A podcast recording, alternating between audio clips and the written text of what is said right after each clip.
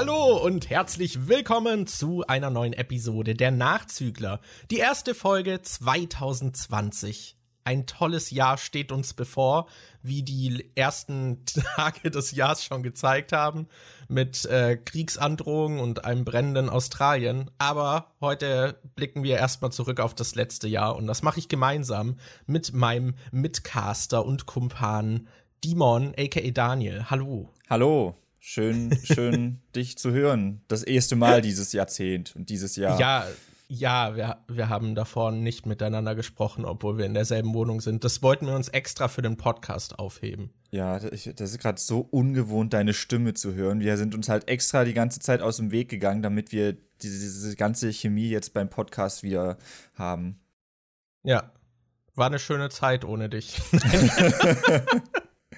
Okay, ja, wir haben natürlich sehr große Pläne für 2020, aber über die sprechen wir nicht, weil wir einen Jahresrückblick angedacht haben. Ja, wisst ihr, die ganzen coolen Podcasts haben diese Jahresrückblick-Sachen halt noch am Ende des Jahres 2019 gemacht, aber wir wären nicht die Nachzügler, wenn wir mit dem Thema nicht nachzügeln würden und jetzt erst 2020 unser 2019 besprechen. Ich finde halt, um 2019 drauf zurückblicken zu können, musst du ja eigentlich 2019 erstmal abgeschlossen haben. Ja, das finde ich weißt zum Beispiel du? auch schwierig, wenn man so eine Top-Liste mit beste Filme 2019 macht und dann bringst du die Ende 2019 raus, bevor du überhaupt alle Filme da gesehen haben kannst. Also äh, ich habe zum Beispiel Star Wars kam ja zum Beispiel relativ spät erst raus im Jahr. Das heißt, wenn man die Liste dann irgendwie schon so gemacht hat, dass man die am 20. oder so hochladen will, dann kann man automatisch Star Wars gar nicht gesehen haben und weiß dann gar nicht, ob der vielleicht auch noch gut gewesen ist. Gut, in diesem Jahr hatte man Glück, denn wenn man Star Wars nicht auf die Liste gepackt hat, aber. Mann, Mann, Mann. oh Mann. Aber ja, ja, jetzt, nachdem wir das Jahr vollständig erlebt haben, können wir auch darüber reden. Genau, also wir werden über Filme sprechen, über Serien, über Spiele und auch ein wenig über Musik. Oho. Genau, also im Prinzip so die ganze Medienlandschaft einmal abgedeckt. Wir haben jetzt äh, keine äh, Bücher drin. Das ist jetzt schon. Ja, ich wollte ich wollt auch gerade über Bücher reden. dass, dass unsere Liste da zwar auch hier ist, aber die ist leer. ich habe, glaube gar kein einziges Buch aus diesem Jahr gelesen. Also ich lese allgemein sehr wenig. Im letzten Jahr habe ich, das können wir ja jetzt ganz kurz abhaken. Ich glaube, du hast auch nicht ja. so viel gelesen dieses Jahr. Äh, büchertechnisch habe ich halt viele Hörbücher gehört, weil ich äh, Audible mir geholt habe. Und ich habe halt äh, Harry Potter die ersten vier habe ich durch und beim fünften bin ich jetzt fast durch. Und das ist so das Ganze, was ich buchtechnisch dieses Jahr, also halt 2019, konsumiert habe. Ja, ich habe, glaube ich, ein paar Manga gelesen. Und ansonsten, ich weiß gerade gar nicht, mir fallen gerade gar nicht mehr die Bücher ein, die ich dieses ja, klar, Jahr gelesen habe. Ich hatte halt noch diese Jason-Comics, die ich fürs Video gelesen habe, aber ansonsten auch nicht viel. Ja, ich habe auf jeden Fall nicht viele gelesen. Ich habe vielleicht zwei, drei Bücher das ganze Jahr gelesen. Was für mich eigentlich echt wenig ist. Ich war früher so eine Leseratte. Aber ja, irgendwie haben andere Dinge das eingenommen. Wir hätten noch über Podcasts sprechen können, die wir hören. Aber ich höre halt keine. Ich habe davor halt Stimmt. die Lester-Schwestern gehört, aber das habe ich dann aufgehört, als ich mir Audible gekauft äh, Audible geholt habe. Weil davor habe ich zum Einschlafen halt die Lester-Schwestern gehört und jetzt höre ich halt Harry Potter. Ja. Ja, bei mir ist das auch so, dass andere Dinge halt irgendwie dann andere Medien so ja. einnehmen. Also ich habe früher zum Beispiel immer unterwegs Musik gehört und dann habe ich angefangen, Podcasts zu hören und das hat sich jetzt so aufgeteilt. Dann höre ich halt weniger Musik unterwegs, dafür mehr Podcasts. Das ist immer so. Und statt irgendwie Bücher lese ich, also Bücher lesen tue ich jetzt halt dann eher einen Film schauen oder so. Bei mir oder ist es, was spielen bei mir ist es auch so, dass äh, dadurch, dass wir die also es gab ja diesen Spotify-Jahresrückblick, wie viel Musik man so gehört hat und so. Und da ist bei mir, glaube ich, ich habe weniger Musik gehört als das Jahr davor, was, glaube ich, auch stark damit zusammenhängt, dass ich früher halt, also 2018 war ich ja das ganze Jahr in der Ausbildung und da bin ich morgens immer hingefahren, eine, Viertelst eine Dreiviertelstunde und nachmittags oder abends dann wieder eine Dreiviertelstunde zurück. Und in der Zeit in der Bahn habe ich halt immer Musik gehört. Und jetzt waren wir ja im Juni, glaube ich, mit der Ausbildung fertig und dann habe ich halt das halbe Jahr über äh, nicht mehr diese äh, anderthalb Stunden pro Tag gehabt, die ich irgendwie mit Musik überbrückt habe. Dadurch ist das bei mir dann auch nochmal zurückgegangen. Ja, ja, dadurch ist es bei mir auf jeden Fall auch zurückgegangen. Ja, also das wird ein Medienkonsumrückblick quasi. Äh, also, ja, würde ich sagen, wir fangen einfach mal an, oder? Ja, Sollen wir mit den Filmen beginnen? Lass uns mit den Filmen beginnen. Wie, das äh, war ja ein, also für mich war es das aktivste Filmjahr, das ich je hatte und auch das aktivste Kinojahr. Ja, bei mir bei auch. Dir? Ich habe heute auf Letterboxd eine, meine erste Liste erstellt, weil ich dachte, ich hätte gern so eine Liste, wo ich dann nachgucken kann, welche Filme habe ich in 2019 denn im Kino gesehen, damit ich tatsächlich weiß, wie oft ich im Kino war. Und es ah. sind 24 Filme, die in der Liste sind. Aber äh, es wären theoretisch 25, weil ich Dr. Sleep zweimal im Kino gesehen habe. Aber ja, ich habe 24 verschiedene Filme im Kino gesehen letztes Jahr.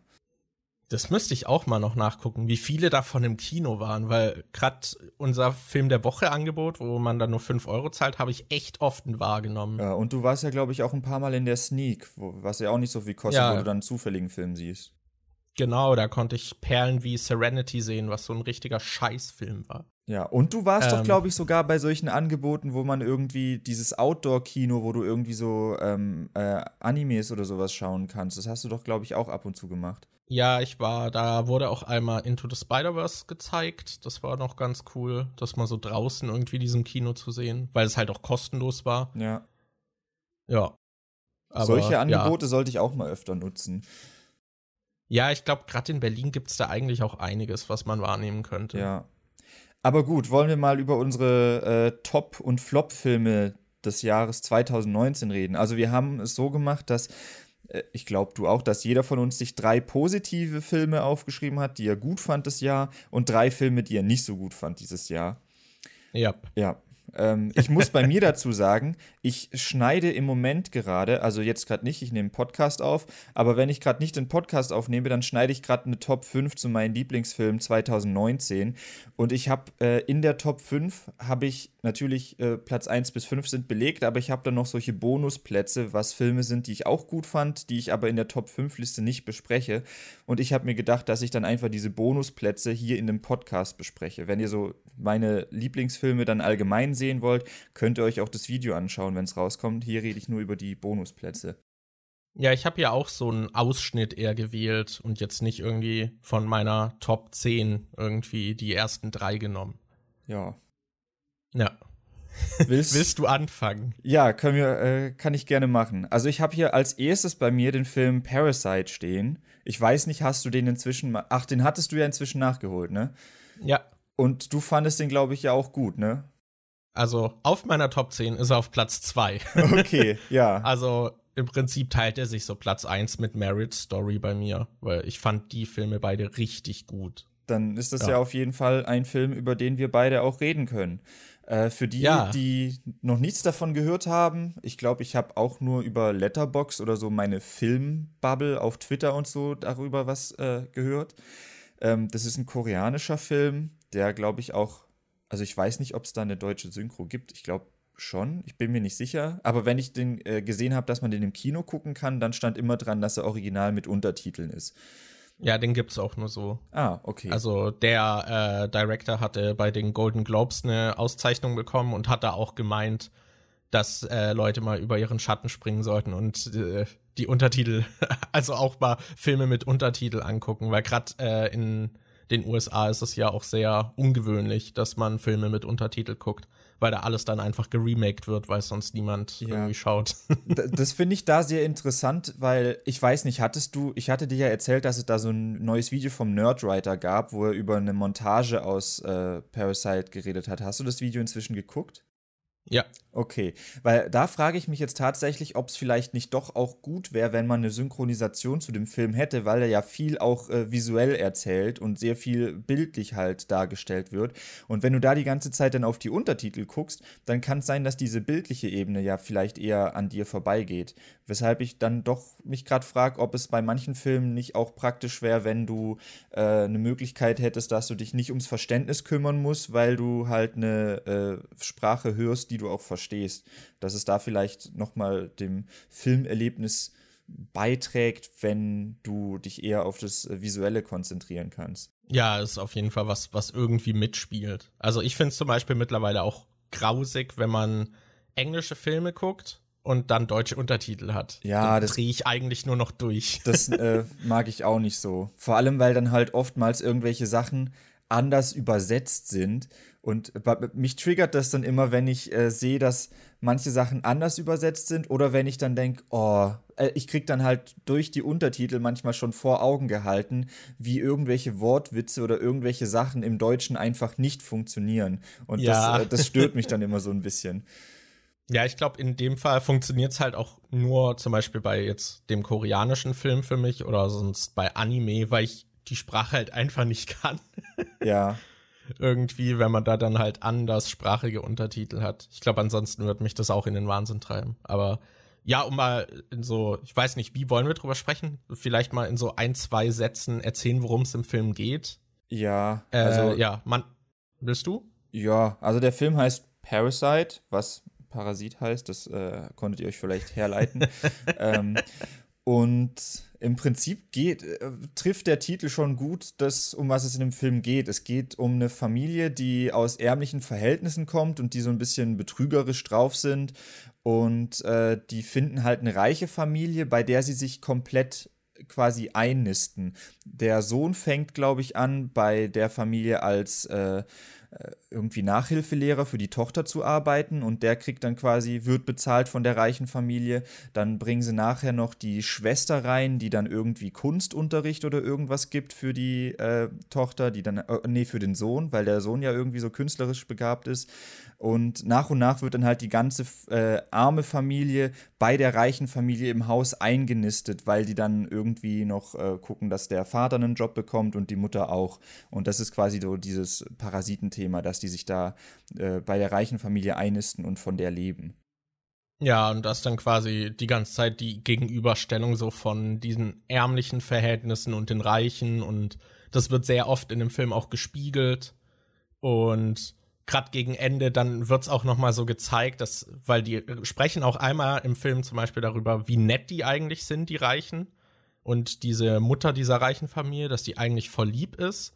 Und dann äh, sind sie einmal da, während diese reiche Familie das nicht weiß. Und dann bekommt man halt auch so ein bisschen die andere Seite mit, wie sie irgendwie darüber reden, dass der Vater von der ärmlichen Familie halt so einen Eigengeruch hat, dass man den einfach riecht ja. und der halt so unangenehm wäre und dann sagt sagen sie auch irgendwie sowas wie, das ist der Geruch, den Leute haben, die die U-Bahn benutzen und so, was halt schon, wo du dann merkst, so, ja, okay, die leben dann doch in einer anderen Welt und blicken da wohl eher so auf die hinab. Ja. Ja, ist auf jeden Fall ein sehr faszinierender Film. Zu viel würde ich da auch gar nicht verraten. Ja, eben. Ja, aber ja, auf jeden Fall Empfehlung. Richtig cooler Film. Jo, dann, was hast du denn als ersten Film auf deiner, oder sollen wir erst meine Liste durchgehen und dann zu deiner? Äh, wenn du, ja, wir können ja, also zuerst, den, machen den nächsten wir erst deine positiven. Den, äh, den zweiten Film auf meiner Positivliste, den hattest du auch gesehen, da waren wir zusammen im Kino, das ist Once Upon a Time in Hollywood, der neunte Tarantino-Film, glaube ich. Ähm, ja, ich glaube. Ja, ähm, was mir an dem Film halt so gut gefallen hat, ist, dass er nicht so wie die typischen Filme ist, die so im äh, Kino kommen. Der folgt nicht so dieser, dieser Formel von wegen, okay, du brauchst jetzt am Anfang irgendwie direkt einen Konflikt und dann hast du später irgendwie einen Höhepunkt und Auflösung und was weiß ich was, sondern der hat so, so seinen eigenen Aufbau und lässt sich sehr, sehr, sehr viel Zeit, die Charaktere äh, richtig wirken zu lassen. Und das hat, finde ich, super funktioniert. Das war so ein Film, also er erzählt schon eine Geschichte von Rick Dalton und seinem Verlauf der Karriere, wie das so weitergeht. Aber der Fokus ist, finde ich, mehr darauf, wie Rick sich fühlt. Also du bist irgendwie die ganze Zeit bei ihm und kannst alles nachvollziehen, was irgendwie bei ihm passiert. Das ist so ein sehr langer ja. Film und kein wirklich schneller Film. Und hat sich aber trotzdem nicht langweilig angefühlt, finde ich. Das war, äh, hat mich so überrascht, gerade weil man halt andere Filme gewohnt ist in letzter Zeit. Ja, also das war wieder so typisch Tarantino, dass er so diese Filmstrukturen so ein wenig aufbricht und sich da, er hat sichtlich Spaß daran, äh, einfach so andere Dinge in Szene zu setzen, die jetzt filmunüblich eher sind und halt dann die Dialoge zu inszenieren irgendwie ewig und man lauscht denen dann gebannt und man fragt sich so, hä, was passiert hier jetzt noch? Weil eigentlich die ganze Zeit nicht viel passiert, aber man ist trotzdem so voll dabei. Ich, das, ja. Ich habe cool. neulich auch ein paar Interviews mit ihm geguckt, wo er und Leonardo DiCaprio und ich glaube auch Brad Pitt über den Film geredet haben.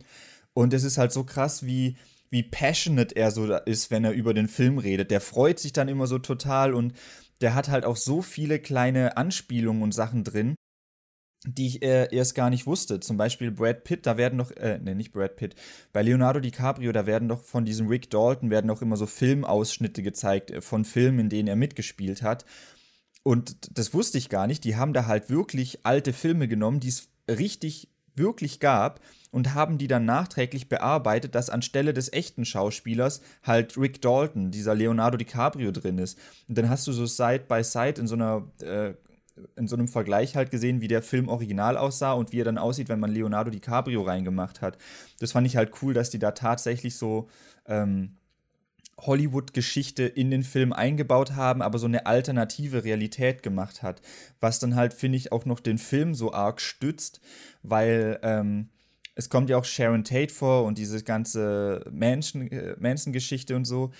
Und die ist ja ein bisschen, die Geschichte verläuft in dem Film ja ein bisschen anders, als sie in Wirklichkeit abgelaufen ist. Und das wird, finde ich, dadurch nochmal sehr gest gut gestützt, dass du halt echte Filme hattest, die es damals gab, aber in einer alternativen Version. Dadurch wird dieses Paralleluniversum, finde ich, nochmal schön in Szene gesetzt. Ja, auf jeden Fall. Sehr schöner Film. Was ist die Nummer drei? Äh, Nummer drei ist äh, Dora. Also ich, auf Deutsch heißt er, glaube ich, Dora und die Goldene Stadt. Ich weiß gerade gar nicht, wie er äh, im Originalen heißt. Aber das ist der Realfilm zu Dora the Explorer, die man vielleicht noch äh, aus Kindheitstagen kennt. In Deutschland hat sie einem ja, glaube ich, Englisch beigebracht, aber im Originalen ist es quasi, ähm, bringt sie den äh, Kindern Spanisch bei. Ja. So. Genau, die lief, glaube ich, früher auf Nickelodeon. Ja was macht der Film auf meiner Top-Liste? Und ich glaube, du hast ihn ja auch bei dir aufgeschrieben. Ja, ja, es ist auch bei mir drauf. Das ist ein gemeinsames Highlight aus dem Jahr. Das war so ein Film, ich glaube, da haben wir immer wieder mal im Kino ähm, das, äh, die Leinwand gesehen, also das, das, Poster gesehen und dachten, hey, das sieht so dumm aus, eigentlich äh, hätte ich schon, würde mich schon mal interessieren, wie der Film so ist.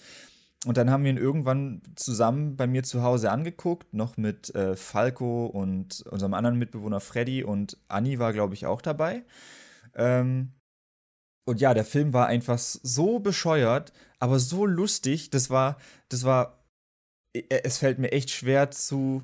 Ich habe lange nicht mehr so herzhaft gelacht wie bei diesem Film, weil halt echt viele Momente drin waren, die einfach dadurch, dass sie so, die waren so auf die richtige Art und Weise dumm, so dass sie sympathisch dumm waren und irgendwie ich weiß nicht, das ist richtig schwer zu begreifen. Äh, es ist so, ich verstehe den Film auch immer noch nicht. Es ist nämlich so eine merkwürdige Mischung. Also mein Fazit, wenn ich äh, über den Film spreche, ist immer, er ist besser, als er sein dürfte.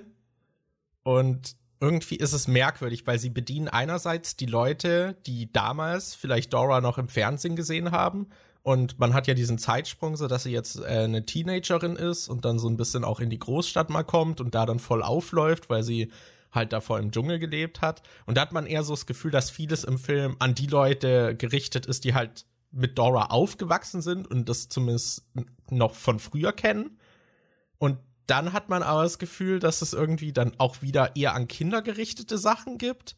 Und ich weiß, ist das so eine merkwürdige Mischung in diesem Film. Ja, er, er Und die führt auch also die führt, finde ich, auch dazu, man hat so diese Cringe-Momente, wo man denkt sich so, oh mein Gott, ich will das nicht ansehen, diese Szene, sie ist so unangenehm. Und dann hat man wieder so sehr lustige und referenzielle Sachen und dann halt kommt halt wieder in der Szene danach, sind sie irgendwie im Treibsand und stampfen da dann drin rum und das klingt halt wie Kacke wie so Furzgeräusche und das wird so voll ausgereizt, was dann wieder so richtig unangenehm ist, weil es halt so mega stumpfer Kinderhumor ist. Ja, da gab es doch auch diese eine Szene, wo die eine, glaube ich, irgendwie kacken musste und dann hat sie sich versteckt und man hört die, glaube ich, beim Furzen oder sowas. So, halt so voll ja, der ja. dumme. Und er mixt halt auch so verschiedene Genres. Du hast so irgendwie so diesen Kinder-Abenteuerfilm, aber gleichzeitig hast du dann auch diese Szenen, wo sie in der Stadt ist und in der Schule, in der Highschool nicht äh, wirklich ankommt und die andere sich über sie lustig machen, was dann eher so Teenie-Drama ist. Und dann hast du wieder so Indiana Jones-mäßig, wie sie eine verlassene Stadt findet und da irgendwelche Rätsel lösen muss.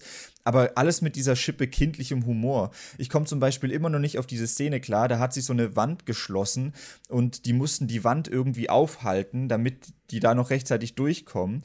Und Boots, dieser ähm, Affe, den die dabei haben, der hat sich dann zwischen diese zwei sich schließenden Wände gestellt und da wusste er nicht, oh fuck, wie halte ich dann diese Wände auf? Und dann hat er einfach seinen Schwanz genommen, also äh, und hat daran gezogen, als wäre das so ein, das so ein Wagenheber. Und dadurch, dass er an dem Schwanz gezogen hat, ist er dann quasi, seine Arme und Beine sind weiter auseinandergegangen und dann hat er die Tür aufgehalten. Was halt so voll der, äh, der Cartoon-Moment ist, aber in diesem Real-Life-Film. Und äh, wir mussten da so lachen, als es passiert ist, weil es so unerwartet kam. Und der Film steckt halt voller, voll mit solchen Momenten. Ja, es ist auch, also manchmal ist er so selbstreferenziell gegenüber so der alten Serie auch. Also da läuft dann Dora irgendwie durch den Wald und guckt dann so in die Kamera und sagt dann so, kennt ihr bla bla bla. Das war auch noch voll das komplizierte Wort. Also, da ging es irgendwie um so ein Neurotoxin und dann can you say severe neurotoxicity und guckt dabei halt in die Kamera und dann wartet sie so ein paar Sekunden, äh, damit man als Zuschauer wirklich Zeit hätte, das auch zu sagen. Ja, und das ist dann im Rest vom Film auch nicht mehr so. Einmal sind sie irgendwie am Essenstisch und dann macht sie das auch wieder und die anderen reagieren dann drauf, so, hä, was ist falsch mit ihr?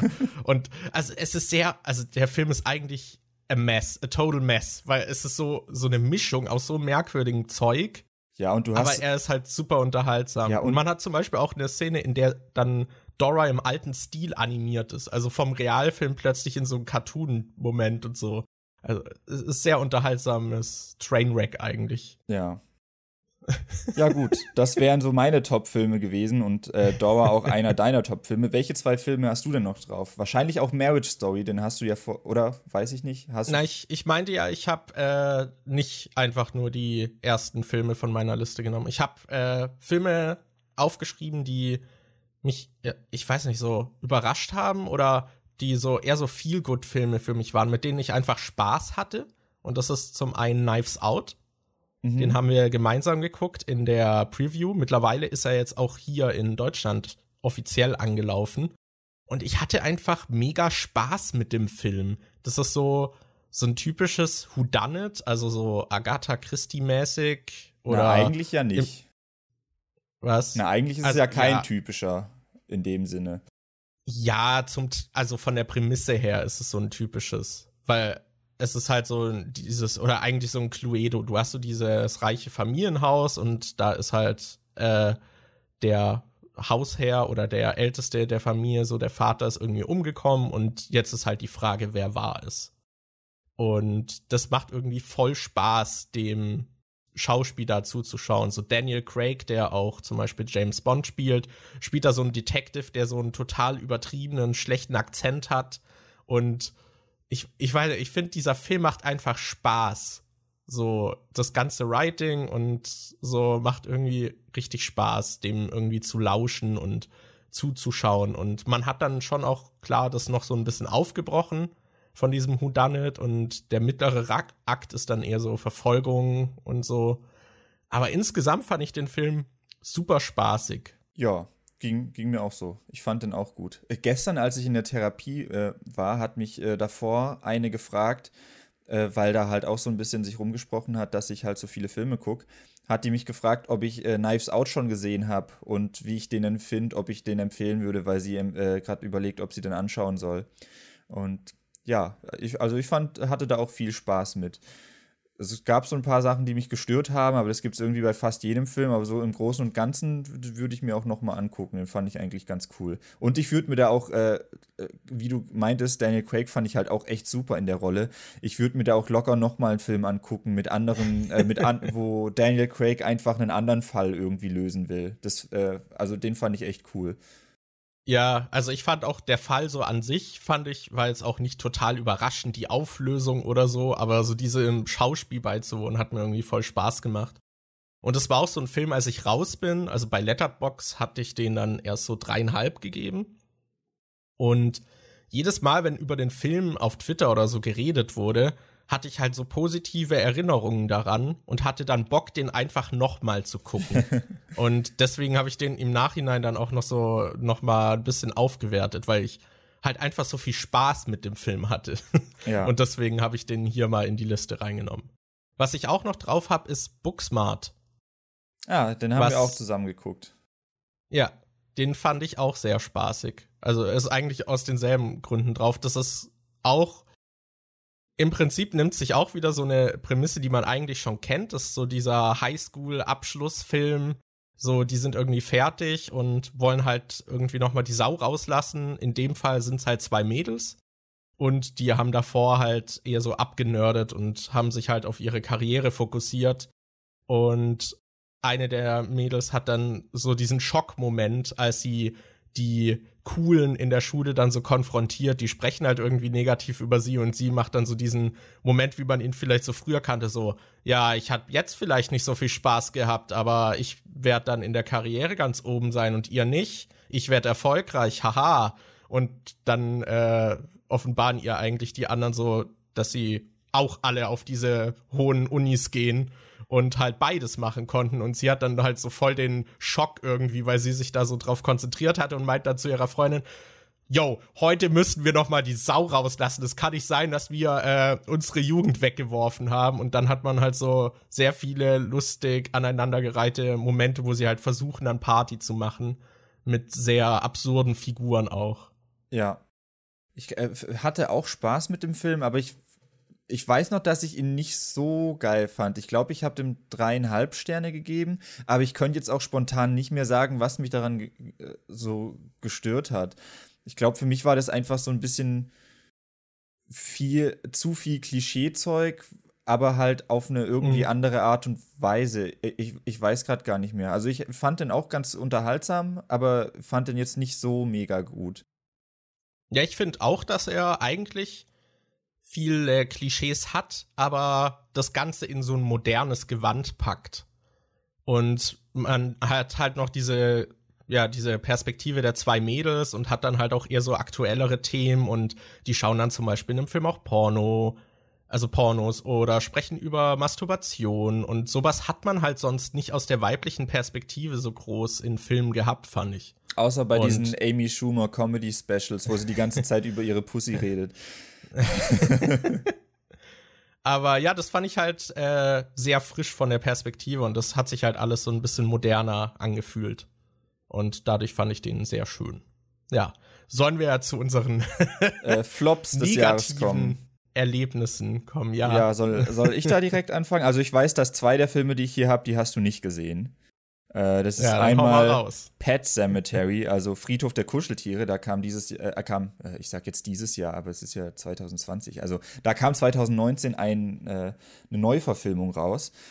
Und äh, die habe ich im Kino geschaut, zusammen mit meiner Mom und meiner Tante. Die waren nämlich zu der Zeit gerade in Berlin und dann dachten wir, ja, lass mal ins Kino gehen. Und Friedhof der Kuscheltiere weiß ich halt, dass wir den früher auch mal gesehen haben und dass die den alten mochten. Und ja, wir waren zu dritt im Kino und wir fanden den alle drei richtig langweilig. Der, ich weiß nicht, der hat halt irgendwie, ich habe mich gefragt, ob es an der Geschichte liegt, weil die Geschichte ist jetzt heutzutage, wenn man es mit anderen Sachen vergleicht, nicht mehr so gruselig. Es geht halt im Prinzip um Zombies.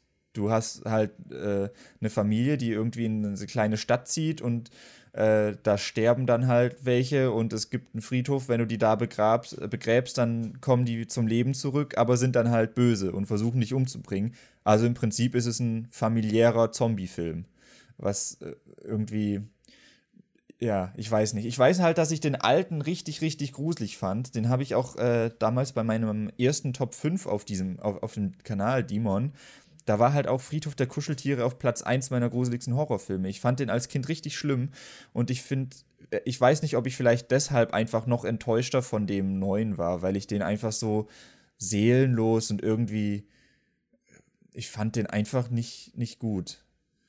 Aber es ist auch ja. irgendwie, er war so langweilig nicht gut. Es war so, dass ich nicht so, dass er hatte nicht so große gravierende Schnitzer, wo ich sagen könnte, guck dir mal an, wie dumm das ist oder wie scheiße das ist, sondern er ist so langweilig schlecht äh, gewesen, dass ich nicht mal großartig drüber reden kann, was mir nicht gefallen hat. Ja, ja, das sind halt einfach, war halt einfach nicht so ein guter Film, ne? Ja. Aber so unaufregend nicht gut. Also zumindest zwei meiner Filme sind aufregend nicht gut. ja, gut, dann hätte ich als zweiten Film auf meiner Liste noch Brightburn. Der hieß, glaube ich, irgendwie Son of Darkness noch dazu. Da, da habe ich die, da habe ich die Trailer, äh, den Trailer geguckt und die fand ich richtig geil, die Trailer. Das war so eine Mischung aus Chronicle, also wo äh, halt jemand so Superkräfte hat. Wobei Chronicle passt eigentlich gar nicht so gut, weil das ja die, eher um dieses Found-Footage-Ding da noch ging. Aber das war so wie Superman, was wenn Superman böse wäre? Also da kommt so ein äh, Baby irgendwie aus dem Weltall geschossen und eine Familie findet den und zieht ihn dann auf der Farm groß, aber das wird dann, der wird dann halt böse.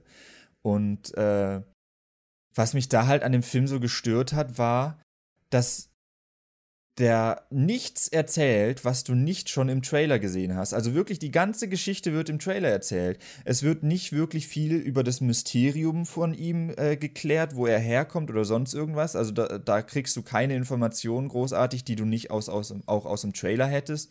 Außer dass man mal das Raumschiff sieht und wo das gelagert ist und so. Und ähm, du siehst halt tatsächlich literally die letzte Einstellung des Films, bevor die Credits kommen, die siehst du im Trailer da, äh, im Trailer wird halt so gesagt, äh, ich weiß nicht, ob ich jetzt eine Spoilerwarnung bringen muss, wenn es sowieso im Trailer Scheiß schon drauf, kommt. Spoiler Brightburn. Also Groß. ich spoiler kurz Brightburn. äh, äh, der Film endet damit, dass der Junge halt irgendwie auf der Farm dann seine Eltern umbringt und also seine Zieheltern umbringt und dann dreht er halt völlig durch und äh, er lässt es, glaube ich, so aussehen, als wären die bei einem Flugzeugabsturz oder so gestorben. Ich bin mir nicht mal mehr sicher. Also da kommt halt ein Flugzeug vorbei und er lässt halt das Flugzeug abstürzen und ich glaube, das stürzt auf die Farm oder so. Und dann ist die Farm halt kaputt und er wird dann als letzter Interviewender, äh, als letzter Überlebender, wird er dann halt irgendwie, sieht man ihn hinten bei einer Ambulanz sitzen. Und äh, die Leute denken halt, er wäre so der letzte Überlebende und oh, tragisches Erlebnis und so, aber er hat halt eigentlich das Flugzeug abstürzen lassen. Und diese Szene, mhm. wie er da, äh, dass das Flugzeug abgestürzt ist und wie er da im Krankenhaus, äh, Krankenwagen sitzt, das siehst du halt einfach im Trailer. Das heißt, im Prinzip wird der ganze Film im Trailer verraten. Es gibt nichts Neues mehr, außer die Kills. Also die Kills waren tatsächlich echt hart da dachte ich schon so, boah, die sind auch richtig blutig. Da gibt es irgendwie eine Szene, wo eine Glasscheibe explodiert oder so eine Lampe und dann kriegt die äh, eine Frau so Glassplitter ins Auge und dann siehst du, wie sie sich die Splitter aus dem Auge, aus dem Augapfel ja. rauszieht. Oder einer kriegt, glaube ich, irgendwie sein Gesicht in so ein Lenkrad reingeschlagen und dann ist sein ganzer Unterkiefer irgendwie so komisch abgetrennt und wabbelt so an seinem äh, Kopf rum, wo ich mir manchmal dachte, so, boah, Brutalität, also der Gewaltgrad ist schon echt heftig in dem Film. Aber was auch, finde ich, ganz cool aussah, aber das reicht für mich jetzt nicht, um diesen langweiligen Film und diese dass eigentlich nichts passiert, was du nicht im, auch im Trailer schon gesehen hast, das rechtfertigt es für mich nicht, dass ich den dann irgendwie deswegen gut finde oder so da ich den Film nicht gucken will, würde mich noch eine Sache interessieren. Also, der Junge ist dann ja irgendwie so 4, 5, oder? Äh, oder älter? Nee, ich glaube, der ist ein bisschen älter. Der ist so. Okay. So 11, 12 oder so. Oder. Nee, ich glaube, der hat sogar. Der hat Geburtstag. Ich glaube, der wird 14 in dem Film. Ich bin mir gar oh, nicht sogar. sicher. Okay. Vielleicht auch 13, irgendwie so. Und, und. Dann wird mich.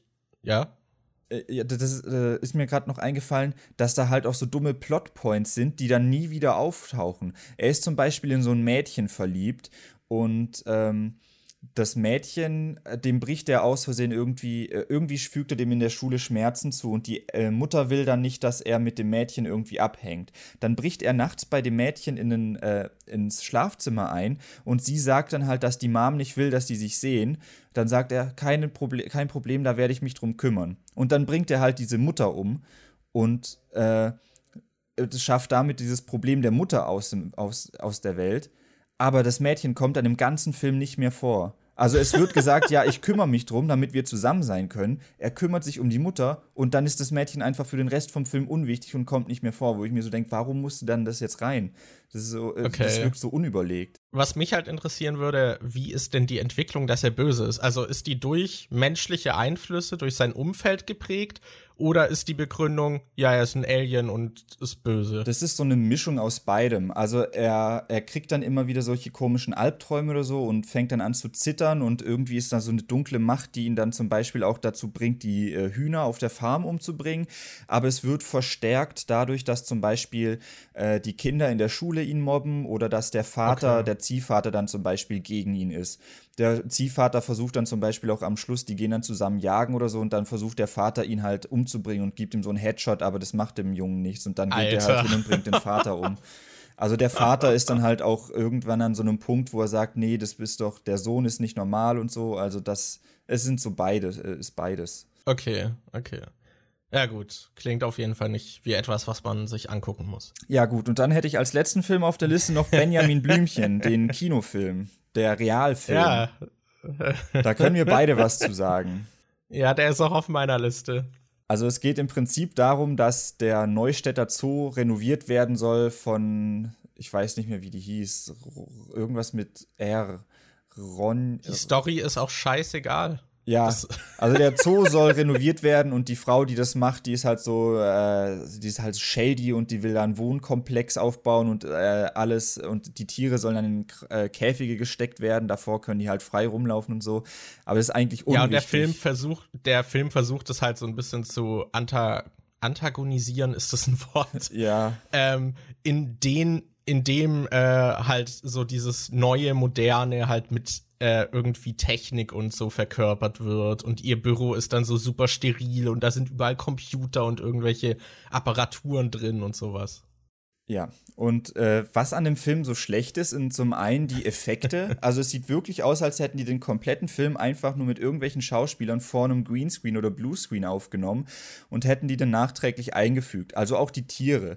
Man sieht dann halt äh, um die Gesichter rum äh, so, so wie die Ränder weich gezeichnet wurden, der, der Übergang zum Körper und dem Greenscreen. Man sieht dann oft, dass die Schatten halt einfach falsch gesetzt sind. Es gibt Szenen, wo die Belichtung dann komplett anders ist, wo der Junge zum Beispiel noch einen grünen Schimmer in der Haut hat, weil der Greenscreen ja. hinter ihm war und Benjamin steht hinter ihm und der sieht dann halt einfach farblich komplett anders aus.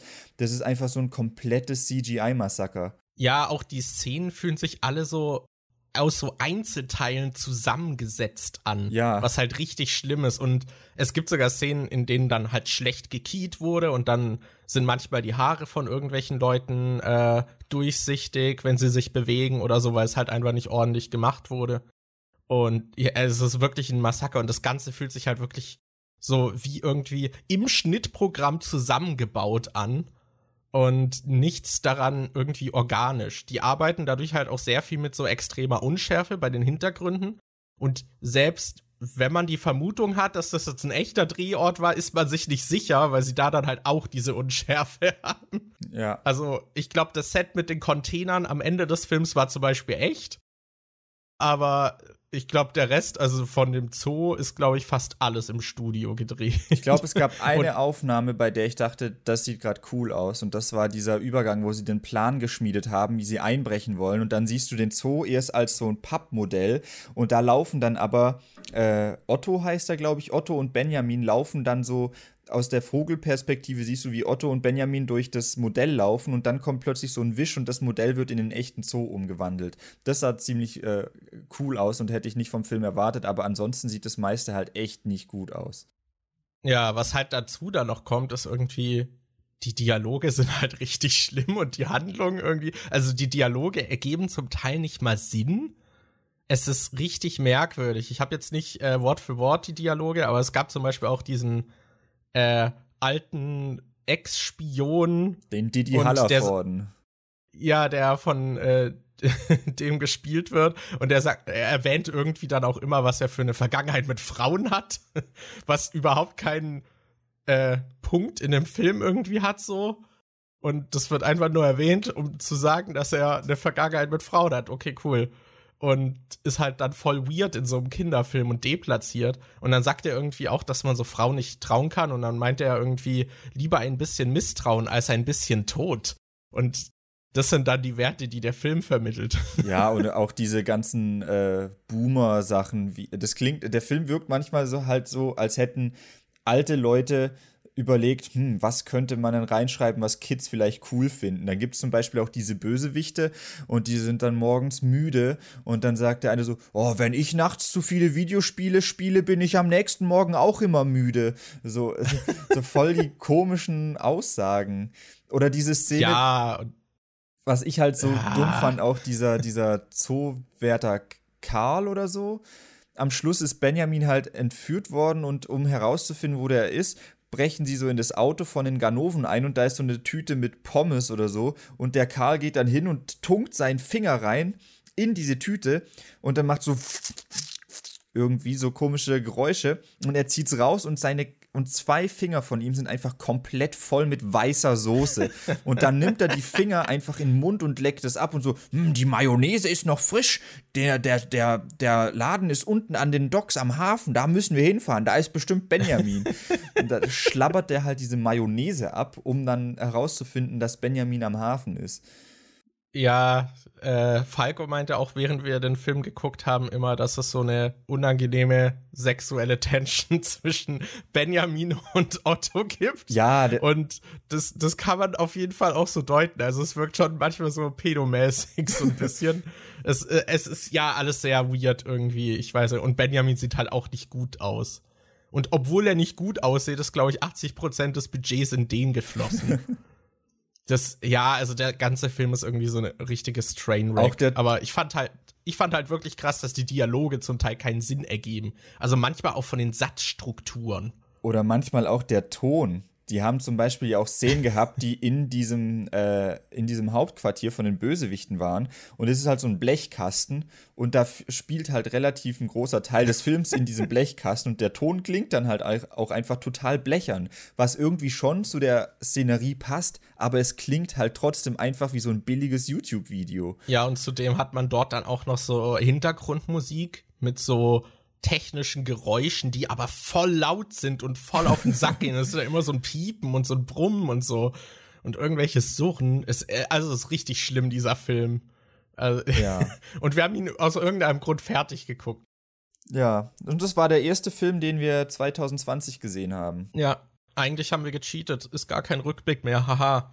Ja, das ist ja schon 2020, das in diesen Podcast eingeflossen ist. Aber gut, das wäre meine hab, Liste gewesen. Was wäre auf deiner noch drauf? Oder ja, willst du noch hab, was zum Film sagen? Nee, nee, nee. Wir sollten, glaube ich, eh mal Gas geben, weil unsere ja. Liste noch etwas lang ist. Äh, ich habe äh, noch weiter gecheatet, denn ich habe dann noch einen Tag später spontan Cats geguckt im Kino. Ich weiß nicht, warum ich dafür Geld bezahlt habe. Das habe ich gemeinsam mit Falco geguckt.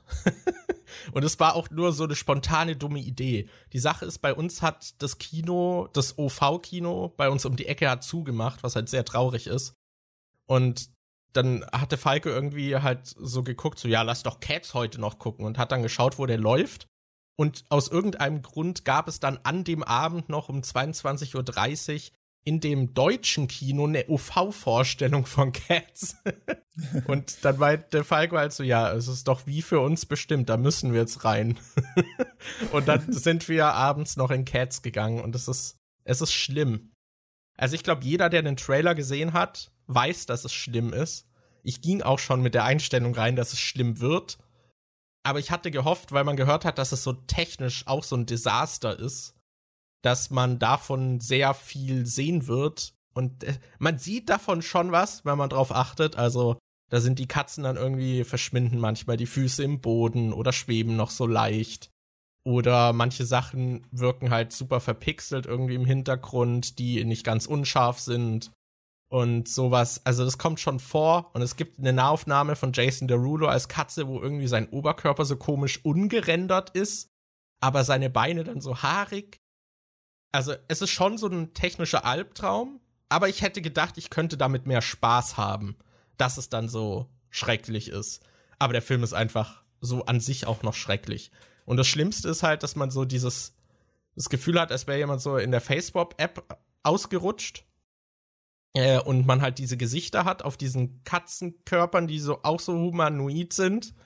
Und man gewöhnt sich da einfach nicht dran. Der Film geht zwei Stunden und am Ende denke ich immer noch, Alter, sieht das scheiße aus.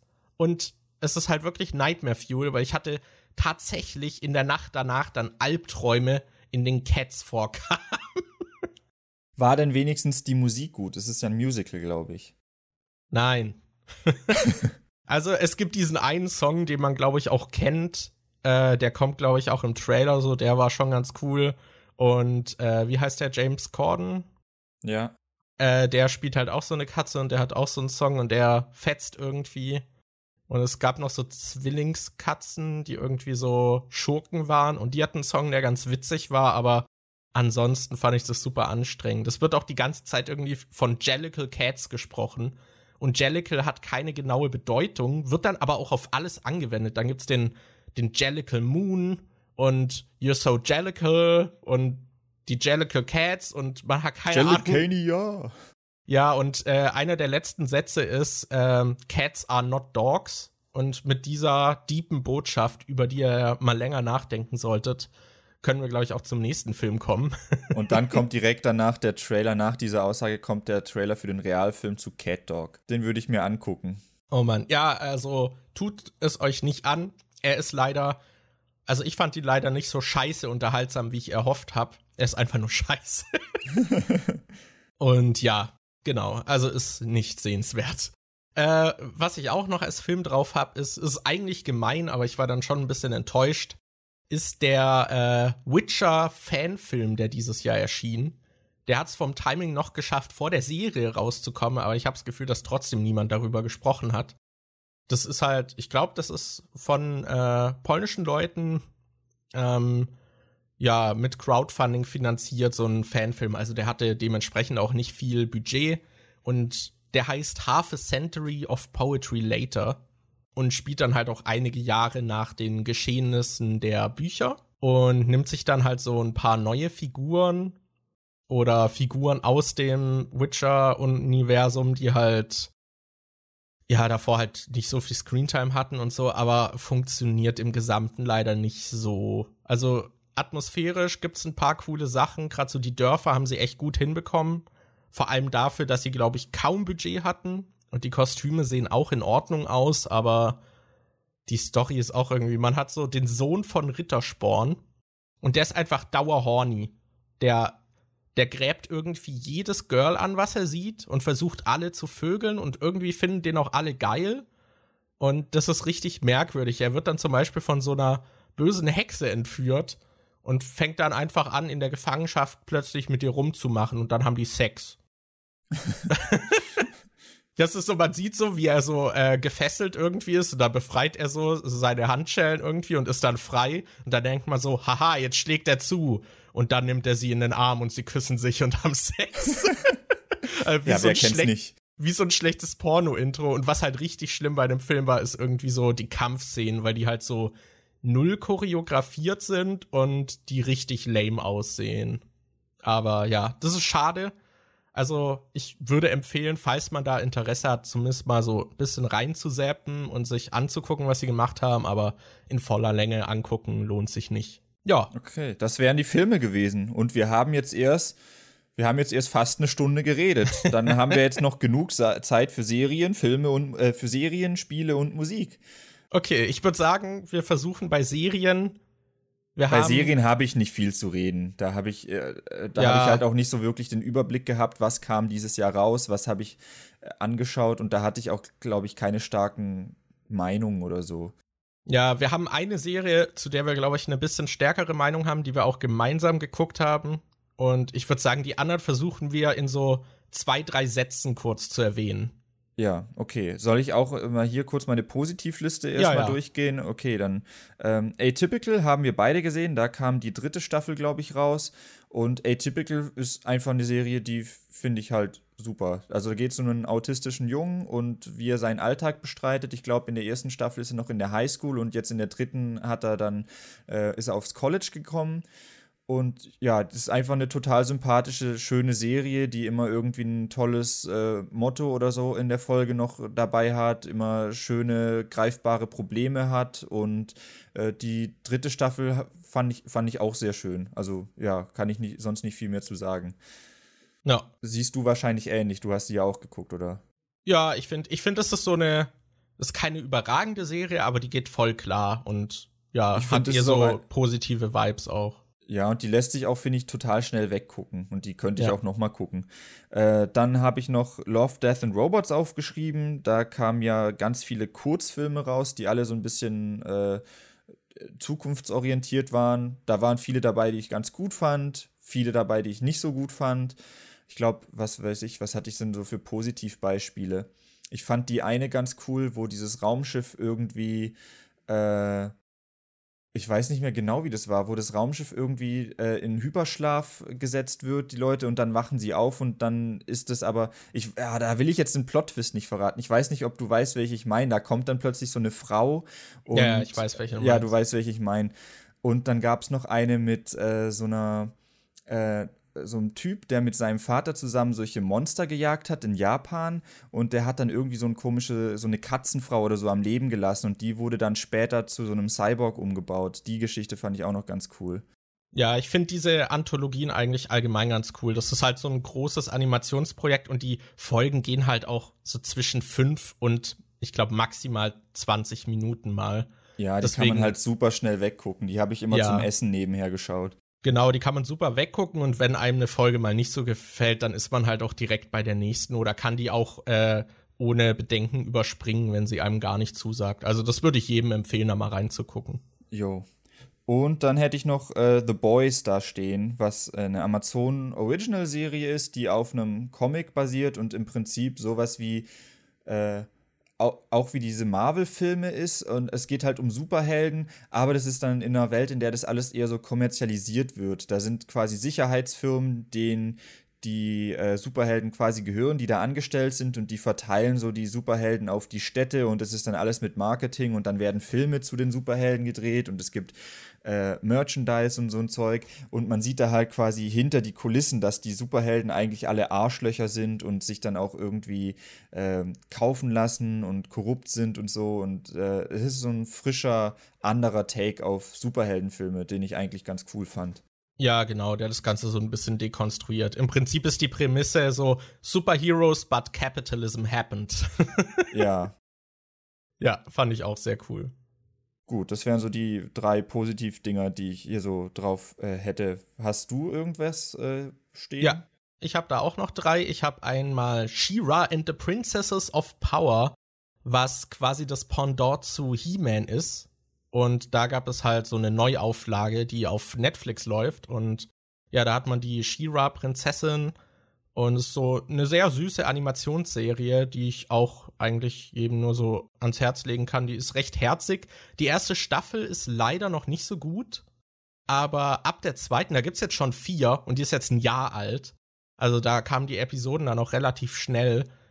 Und ab der zweiten Staffel gibt die Serie halt richtig Gas und da war man voll drin. Also ja, deswegen würde ich die an der Stelle auch empfehlen. Und was da halt witzig ist, ist, dass man sehr viele auch positive Frauenfiguren hat und auch verschiedene Körperformen da hat. Und es gibt dann zum Beispiel auch so Dinge, die.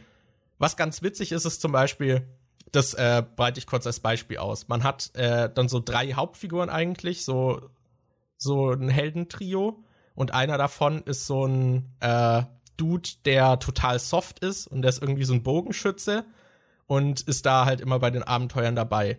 Und der hat seine Väter belogen.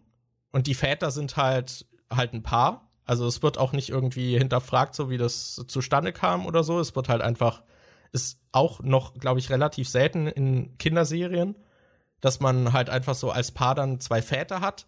Und das ist dann irgendwie lustig, weil es wird eigentlich so dann dargestellt, ist, als wäre es so eine Outcoming-Story, dass er seinen Vätern nicht sagen kann, dass er kämpft, weil die halt gegen Gewalt und so sind. Und man hat halt so offensichtliche Parallelen zu jemandem, der halt seinen Eltern eigentlich sagen will, dass er so homosexuell ist oder so und dann Angst vor Ablehnung hat. Und äh, das wird dann eigentlich nur damit halt aufgebauscht, dass er halt irgendwie kämpft und halt äh, für ja das Land kämpft und äh, die Väter halt Gewalt ablehnen und das wird dann halt auch so aufgelöst, so, aber sie lieben ihn trotzdem so. das fand ich irgendwie sehr lustig. Also die Serie ist auch sehr wholesome und ganz cool. Äh, dann habe ich noch Tuka and Bertie. Die wurde leider nach einer Staffel jetzt nicht weitergeführt. Die ist von einer, äh, die bei Bojack Horseman mitgemacht hat. Und die Serie kann man übrigens auch auf jeden Fall empfehlen. Das ist eine der besten Netflix-Serien, finde ich. Und Tuka and Bertie ist halt so aus der Perspektive von so zwei Vogelfrauen, die irgendwie so in ihren 30ern sind und haben dann halt auch sehr reale Probleme und die Serie schafft es irgendwie, das gut anzupacken und dann halt auch so Sachen wie Abuse irgendwie darzustellen und wenn man halt irgendwie angemacht wird und ja, schafft es da irgendwie, das mit Humor zu jonglieren und so die normalen Alltagsstruggle irgendwie im Leben. Das fand ich auch noch sehr schön. Und dann habe ich noch äh, The Good Place. Da kam jetzt, glaube ich, auch die letzte Staffel. Die äh, Serie hat vier Staffeln. Und da geht es im Prinzip, ist so eine Comedy-Serie, auch von den Writern zum Teil von Brooklyn Nine-Nine, was halt auch eine Serie ist, die ich super finde. Und da geht es im Prinzip darum, dass äh, die im The Good Place halt nach ihrem Leben ankommen. Also quasi irgendwie so ein Paradies, aber irgendwie ist da auch alles ein bisschen weird und die Protagonistin weiß halt, dass sie eigentlich nicht dahin gehört, weil die Sachen, die gelobt werden an ihr, war, sind halt die Erinnerungen von einer anderen Frau. Also sie weiß, dass sie eigentlich nicht dorthin gehört und das spielt sich dann alles sehr witzig aus. Und was die Serie besonders macht, ist, dass sie halt auch nie so auf der Stelle tritt. Ich finde, das haben viele Serien, so Comedy-Serien, dass sie sich dann auf ihrer Prämisse ausruhen und die macht halt wirklich dann radikal immer wieder was anders und man hat immer so Progress, der passiert. Ja. Und dann würde ich sagen, kommen wir zu unserer Nietenserie, die wir eher als bin, negativ einstufen würden. Ich bin ein bisschen überrascht, dass du The Witcher nicht noch drin hattest. Ja, ich, weil die, die erwartet man so, oder? Ich, ich meine, The Witcher hat, glaube ich, auch fast jeder mitbekommen. Es war wieder so eine große Mainstream-Serie. Die würde ich auch schon empfehlen. Ja, doch. Okay, aber dann kommen wir zur anderen großen Serie, die uns aber nicht so gefallen hat. Und das ist die Disney Plus-Serie The Mandalorian. Äh, also die äh, Star Wars Realserie, in der es um ja, den Mandalorian geht. Ähm, ich weiß gerade gar nicht, was ich dazu großartig sagen soll. Also ähm, ihr habt wahrscheinlich zumindest die Memes mitbekommen mit Baby Yoda. Das, also es geht in der Serie halt um diesen Mandalorian, der Aufträge annimmt. Also der ist halt ein Kopfgeldjäger, äh, der in so einer Gilde ist und er hat den Auftrag bekommen, so ein äh, quasi was abzuliefern. Er sollte das erst holen und dann äh, abliefern und ja, da geht er halt hin, holt es ab, äh, kämpft sich da durch so ein paar Gegner durch und dann sieht er halt, dass er äh, diesen Baby Yoda abgeben soll.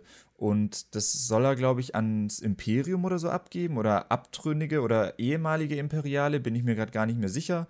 Und ähm, ja. die würden halt Experimente an ihm durchführen oder sonst irgendwas äh, Böses mit ihm machen. Und er will den Baby Yoda dann halt nicht an die abgeben. Und im Prinzip geht es dann ich kann gerade wirklich nicht wirklich erklären, um was es in der Serie geht, weil es halt so wischiwaschi ist. Na, es also, geht halt darum, dass er dann den Baby Yoda doch mitnimmt und dann pausiert. Also die Staffel, die erste, hat acht Episoden und vier davon erzählen eine Geschichte. ja, also es ist halt wirklich so, so dass es Folgen gibt, in denen einfach nichts passiert. Er geht mit Baby Yoda auf irgendeinen Planeten, kümmert sich da um irgendein Problem und fliegt dann einfach am Ende der Folge wieder weg. Das sind solche, so, so, so wie in der ersten Supernatural-Staffel, solche ja, Monster, also of the Monster Week of the Week. Ja, ja, genau. Dass du halt und das fand ich halt so schade. Ich hätte mir da so eine coole, zusammenhängende Geschichte gewünscht, weil ich dachte so, oh, wenn äh, Star Wars, eine Serie, da können sie sich mal Zeit nehmen, eine coole Geschichte zu erzählen. Und was machen sie? Sie machen so belanglose Folgen, die du theoretisch auch rauslassen könntest und es würde nichts an der Geschichte ändern. Das äh, hat mich halt irgendwie so mega gestört. Ja, was ich da halt dann auch noch schade finde, ist, dass die Folgen in sich dann halt auch nicht so irgendwie super unterhaltsam oder so waren, sondern halt eher sich dann wie halt so Zeitstreckung angefühlt haben und relativ langweilig waren. Da fand ich vor allem diese eine Folge so schlimm, wo er äh, einen Gefangenen retten sollte, wo er mit so einer anderen Crew dann zusammen losgegangen ist, um dann so einen Gefangenen zu retten. Und dann gab es da irgendwie halt, wurde der Alarm ausgelöst und äh, dann waren da ganz viele solche Gänge mit Zellen, die zu sind und alles war in rotem Licht getaucht und äh, graue Gänge mit rotem Licht. Ja, graue Gänge Folge. mit rotem Licht und das war halt wirklich ein Drittel der Folge oder so. Da hast du nur gesehen, wie die Leute, die waren halt getrennt voneinander und dann hast du gesehen, wie Person A durch rot äh, durchleuchtete Gänge läuft und ab und zu durch die Ecke guckt, ob da um die Ecke guckt, ob da was passiert. Dann hat die Kamera zu Person B gewechselt, die auch durch rote Gänge läuft und guckt, ob um die Ecke irgendwas ist. Und das waren halt irgendwie zehn Minuten oder so. Boah, das die Folgen waren halt an sich so langweilig und das das Writing war halt auch so, das hat mich teilweise halt wirklich an Flash und Arrow erinnert, dass es wirklich so trashig einfach war. Ja, ich finde auch vom Pacing her, man hat auch, äh, wenn eine Geschichte erzählt wird, hat man auch immer so Rückblenden zum Beispiel in die Kindheit vom Mandalorian, sodass man seinen Background so episodenhaft so ein bisschen mitbekommt, aber das hat sich auch alles immer so langatmig angefühlt. Und jetzt im Staffelfinale waren dann auch irgendwie, da mussten wir, wir saßen zu dritt vor der Serie und hatten Lachkrampf, weil es so deplatziert wirkte. Weil man hat, am Anfang hat er irgendwie eine Begegnung mit so einem Droid. Der In der ersten Folge, glaube ich. Ja, der auch so ein Söldner ist und halt darauf programmiert ist, den Baby Yoda zu finden und dann zu eliminieren. Und den schaltet er dann halt aus und nimmt dann Baby Yoda mit. Und später hat so ein Typ, der halt irgendwie so ein Einsiedler in der Wildnis ist, hat halt diesen Droid irgendwie gefunden und repariert. Und da meinte, ist halt der Mandalorian erstmal so misstrauisch, so, ah, er wurde programmiert, den zu töten und ist halt allgemein Droids gegenüber so negativ eingestellt. Und dann meint er so, nein, er hat sich geändert und dann hat man plötzlich so eine weiche Blende und dann hat man so gefühlt fünf Minuten so eine Montage, wie der Droid mit dem Dude da irgendwie seinen Alltag bewältigt und sich halt langsam ändert. Das war halt echt wie so eine Montage, wo jemand über sein Kind redet und wie es großgezogen wird, wie es so die ersten Schritte lernt und irgendwann fängt es an zu krabbeln, dann fängt es an zu laufen und kann reden. Da hast du halt echt von dem Roboter so die Fehlschläge gesehen, wie er dann irgendwie eine Tasse nicht richtig halten kann oder so und äh, das war halt, das hat sich so komisch angefühlt. Ich finde, es hätte halt einfach gereicht, wenn er zu ihm gesagt hätte, so, ja, ich habe den Druiden gefunden, habe ihn repariert und umprogrammiert, dass er jetzt Baby Yoda beschützen soll. Und stattdessen kriegst du da so eine mega cheesy Montage, wo man die beiden sieht, wie sie so fast so Vater-Sohn-mäßig irgendwie zusammenwachsen. Was die Sache ist halt dumm war. Das hätte, das hätte sich irgendwie berechtigter im Nachhinein angefühlt, wenn der Droid dann auch eine große Rolle hat. Der hat dann zwar schon noch eine Rolle, aber viel machen sie mit der Figur nicht. Das ja. ist halt, ich weiß nicht, ich. Also Und die Serie war wirklich so underwhelming, ist eigentlich so das Hauptfazit, was ich da hab. Mir fällt gerade auch wieder ein, wie fucking dumm diese eine Folge war, wo sie gegen diesen Sniper in der Wüste gekämpft haben. Da sind sie tagsüber durch so eine Wüste gelaufen und hatten irgendwie Speederbikes oder sowas dabei. Ich bin mir gerade gar nicht mehr sicher. Und äh, weiter weg äh, auf so einem Fels lag halt so ein Sniper und der Sniper hatte ja ein äh, Gewehr, das äh, Wärmesicht hat. Und die haben dann aus irgendeinem Grund bis zur Nacht gewartet, um loszulaufen, was für den Sniper keinen Unterschied gemacht hat, weil er durch Wärmesicht die trotzdem sehen konnte. Also es kann sein, dass ich das auch gerade falsche Erinnerungen hatte. Aber die sind dann auf jeden Fall mit ihren Speedern auf den zugefahren und sind dann bei dem Sniper angekommen und die Speeder gingen aber beide irgendwie kaputt oder einer kam nicht mehr zurück oder sowas und dann mussten sie halt irgendwie anders versuchen, aus der Wüste wieder wegzukommen. Was halt mega dumm ist, wo ich mich dann auch gefragt habe, wie zur Hölle ist der, ist der Sniper da auf das Gebirge gekommen? Ist der gelaufen? Ist der einfach einen ganzen Tag random durch die Wüste gelaufen und hat sich dann auf dieses Felsding gelegt? Der muss doch auch irgendein Transportmittel gehabt haben, um da hingekommen zu sein. Das hat sich alles so mega dumm und unlogisch angefühlt, wo ich mir ja, denke, warum, warum schreiben die nicht einfach was Gutes? Ich finde auch, der Mandalorian bleibt halt super blass. Also, es war vorprogrammiert, dass er jetzt nicht so krasse emotionale Gesichtszüge hat, wenn er die ganze Zeit seinen Helm trägt. Aber ich finde, er antwortet auch immer nur so einsilbig oder fragt immer nur so zweckgebunden Dinge. Du, du hattest auch in der, als wir jetzt das Finale geguckt haben, auch so gesagt, es fühlt sich gerade an wie in so einem Videospiel. Und ich fand den Vergleich eigentlich ziemlich passend. Weil dann hast du irgendwie so Dialoge so, warum sind sie hier? Warum machen sie das? Was, was machen sie dann? Und er fragt es also und dann hat man die anderen Figuren, die irgendwie so antworten und da auch ja, ein bisschen irgendwie schauspielerisch was machen. Erzähl mir von den Verstärkungen. Und dann erzählt er so, was es für Verstärkungen gibt. Und das ist halt echt so, als würdest du, als wärst du ein Charakter bei Mass Effect, der gerade eine Quest bekommen hat und du klickst so nach und nach die Informationspunkte durch, um abzu, äh, äh, um zu äh, wissen, was in der Mission auf dich zukommt. Also so das fühlen sich die Dialoge bei Mandalorian teilweise an. Ja, weil der Mandalorian dann halt auch nicht drauf reagiert, sondern dann einfach die nächste Frage stellt danach. Ja. also es fühlt sich wirklich so an wie so Video Exposition und auch die Folgen fühlen sich halt an wie so wie so eine Nebenquest irgendwie, dass jetzt irgendwie dann doch so eine Fetch-Quest noch dazwischen kommt, bevor die Story weitergehen kann. Also ja, das einzig Lustige fand ich im Finale noch, ähm, als man diese Momente mit den zwei Stormtroopern hatte. Ja, stimmt. Die irgendwie, die sitzen dann so gelangweilt in der Wüste auf ihren Speedern und warten halt, dass sie irgendwie weiter können. und äh, sind dann halt so gelangweilt. Und dann fängt der eine an, irgendwie sowas am Boden abschießen zu wollen. Irgendwie so eine Dose oder sowas, keine Ahnung. Und schießt dann halt so die ganze Zeit daneben. Und dann hat man so, so diese awkward Stille und der andere guckt ihn so an. Und dann zieht er auch so seinen Blaster raus und will dann auch drauf schießen. Man hat halt damit gerechnet, dass er ihn anmault, weil er ihn davor schon so zusammengeschissen hat. Und dann schießt er halt auch und schießt auch die ganze Zeit daneben.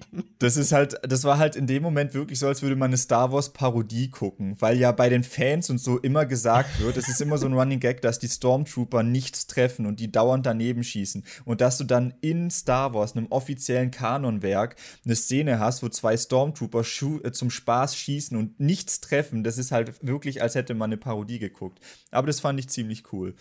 Ja, auch der Dialog. Der war zwar auch voll lang, aber irgendwie, der war halt lustig. Das war auch so ungewohnt in der Serie. Man hat nicht damit gerechnet. Weil die halt sonst solche Sachen nicht gemacht hat. Und ich glaube, wir müssen zumindest noch kurz Baby Yoda erwähnen. Weil der ist fucking süß. Da stimme ich zu. Aber es fühlt sich auch an, als würde die Serie das einfach nur so als Pandering verwenden, weil gerade in den ersten Folgen hat er so viele Auftritte, wo er einfach nur da ist, um süß zu sein. Ja, und dann äh, in manchen Folgen läuft er halt einfach nur mal im Hintergrund vorbei oder dann wird ein, kommt ein Zoom auf seine großen Augen und so. Also der ist sehr viel nur in der Serie, finde ich, um süß zu sein. Vor allem in der ersten Folge hatte ich noch, ich hatte die Erwartung, dass das so voll die Erwachsenenserie wird und so ein bisschen düster, mhm. aber die hat sich dann mehr immer mehr nach Kinderserie angefühlt und sowas, was man vielleicht mit seinem äh, Sohn oder seiner Tochter zusammen guckt und dass die dann auch so denkt, oh süß, Baby Yoda und oh. Ja, ja, ja, hat so irgendwie Subverting Expectations. Na, ich glaube, Disney Plus will ja auch eher dieses familienfreundliche sein. Aber ich finde, das Drehbuch fühlt sich halt so an, als wurde das noch rausgerusht, damit man noch zum Weihnachtsmarkt Baby Yoda-Figuren verkaufen kann. Aber ja, leider sehr enttäuschend. Da fällt ja. mir gerade auf, ich glaube, ich habe noch gar kein Baby Yoda Merch gesehen. Ich weiß Doch, nicht, ob ich. Ich glaube, es gibt so Figuren mittlerweile. Ah. Ja, aber gut, dann hätten wir, hätten wir jetzt über Filme und Serien geredet und ich glaube, bei Games zumindest habe ich nicht so viel zu erzählen, weil ich dieses Jahr kaum was gespielt habe. Da muss, sollen wir einfach zu den Games direkt überspringen oder willst du noch was zu Mandalorian oh. loswerden? Nee, ich glaube, okay. Mandalorian haben wir jetzt relativ ausführlich besprochen. Bei den Spielen ist es so, dass ich äh, von Sachen, die 2019 rausgekommen sind, eigentlich fast nichts gespielt habe. Ich habe ja so eine kurze Liste mit Sachen, die ich angespielt habe. Das war Apex Legends, da habe ich vielleicht drei, vier Runden gespielt und dann nicht mehr weitergezockt. Dann Days Gone, das habe ich zwei Stunden oder so gespielt und dann nicht weitergezockt, obwohl es mir eigentlich Spaß gemacht hat. Ich weiß nicht, ich glaube, das war halt, da habe ich den Key bekommen, weil ich ein Video dazu machen sollte oder ein Stream oder so. Und ich kam halt nicht dazu, ein Video zu machen. Da hatte ich einfach keine Zeit für und ich wollte es dann nicht einfach privat mal so nebenbei spielen, wenn ich gerade Zeit habe. Ähm, Borderlands 3 habe ich auch bekommen, um ein Video oder einen Stream zuzumachen. Das habe ich auch noch nicht gemacht. Und bei Borderlands 3 habe ich nicht mal das Tutorial fertig gespielt, aber ich habe eigentlich richtig Bock auf das Spiel. Deshalb mal gucken, ob ich das noch nachhole. Und ja, wir haben mal zusammen Man of Medan gespielt. Das äh, The Dark Pictures oder so, ich weiß, oder Dark Anthology oder so, ich weiß gerade nicht, ah, wie das heißt. Sowas. Das ist von den Machern, die ähm, Until Dawn, glaube ich, hieß es ja. Until Dawn, die das, äh, ja. das gemacht haben, was halt so ein wie ein interaktiver Film ist, aber so im Horrorgenre. Und das haben wir zusammen gespielt, haben wir uns getroffen mit ein paar Freunden, um das zu spielen. Aber ich fand es dann so lame, dass ich dann irgendwann einfach mich hingelegt habe und geschlafen habe.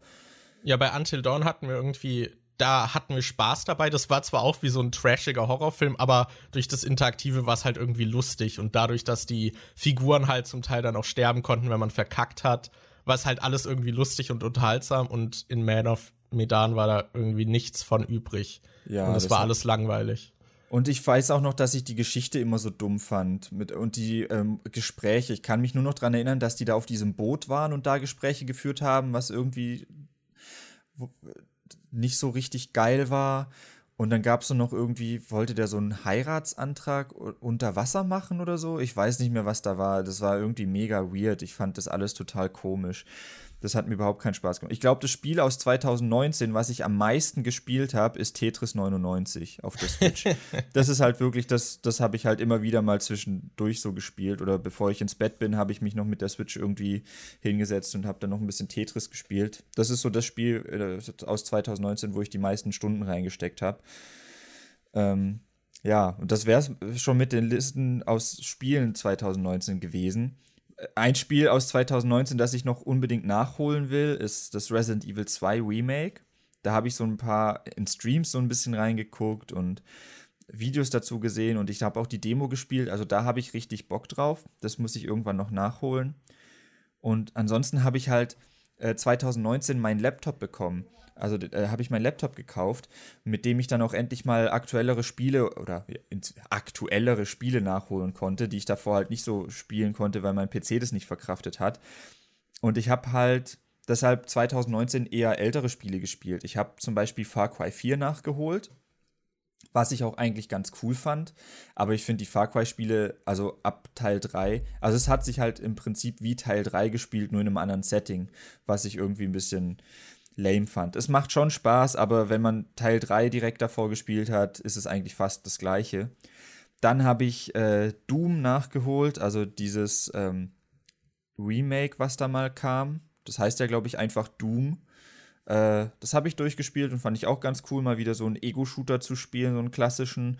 Und ich habe die Wolfenstein-Spiele nachgeholt, die neueren. Also, welche waren das? Wolfenstein The New Order, Wolfenstein The Old Blood und Wolfenstein 2 The New Colossus. Die habe ich alle drei durchgespielt.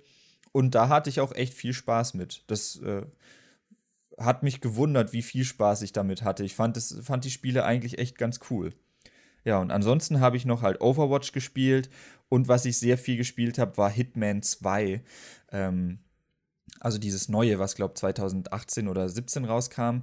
Und äh, da muss ich aber sagen, ich habe von den Hitman 2 Maps noch gar nichts gespielt, weil das Spiel ist ja irgendwie in Seasons aufgeteilt und bei Hitman 2 habe ich diese Legacy Edition gekauft, wo dann noch die ganzen Maps aus Hitman 1 mit dabei sind und ich habe dann nicht die Maps sind halt so aufgebaut, ich weiß nicht, ob ihr das Spiel kennt.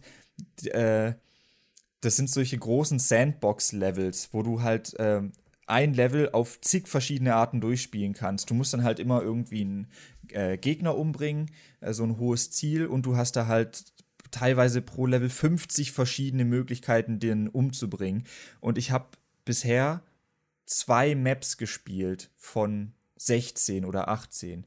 Ich habe zwei Maps gespielt in Hitman 2, aber das sind beides noch welche, die aus Hitman 1 kamen. Und ich habe 40 Spielstunden auf diesen zwei Maps, weil ich da halt wirklich zu 100% jedes Geheimnis gesucht habe und jede Möglichkeit ausgenutzt habe, um jemanden umzubringen.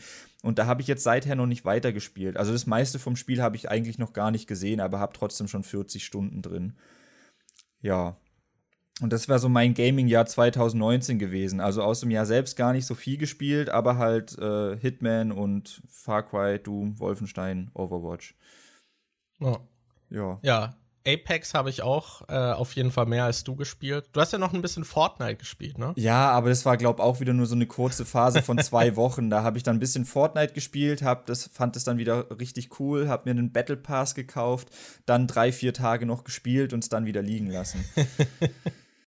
So das typische Spielverhalten eines Daniels. Ja. ja, Apex Legends äh, ist ja das einzige Video, was ich dieses Jahr auf meinem Kanal gemacht habe, war ja zu Apex. Also, wenn ihr da meine Meinung hören wollt, guckt euch das an.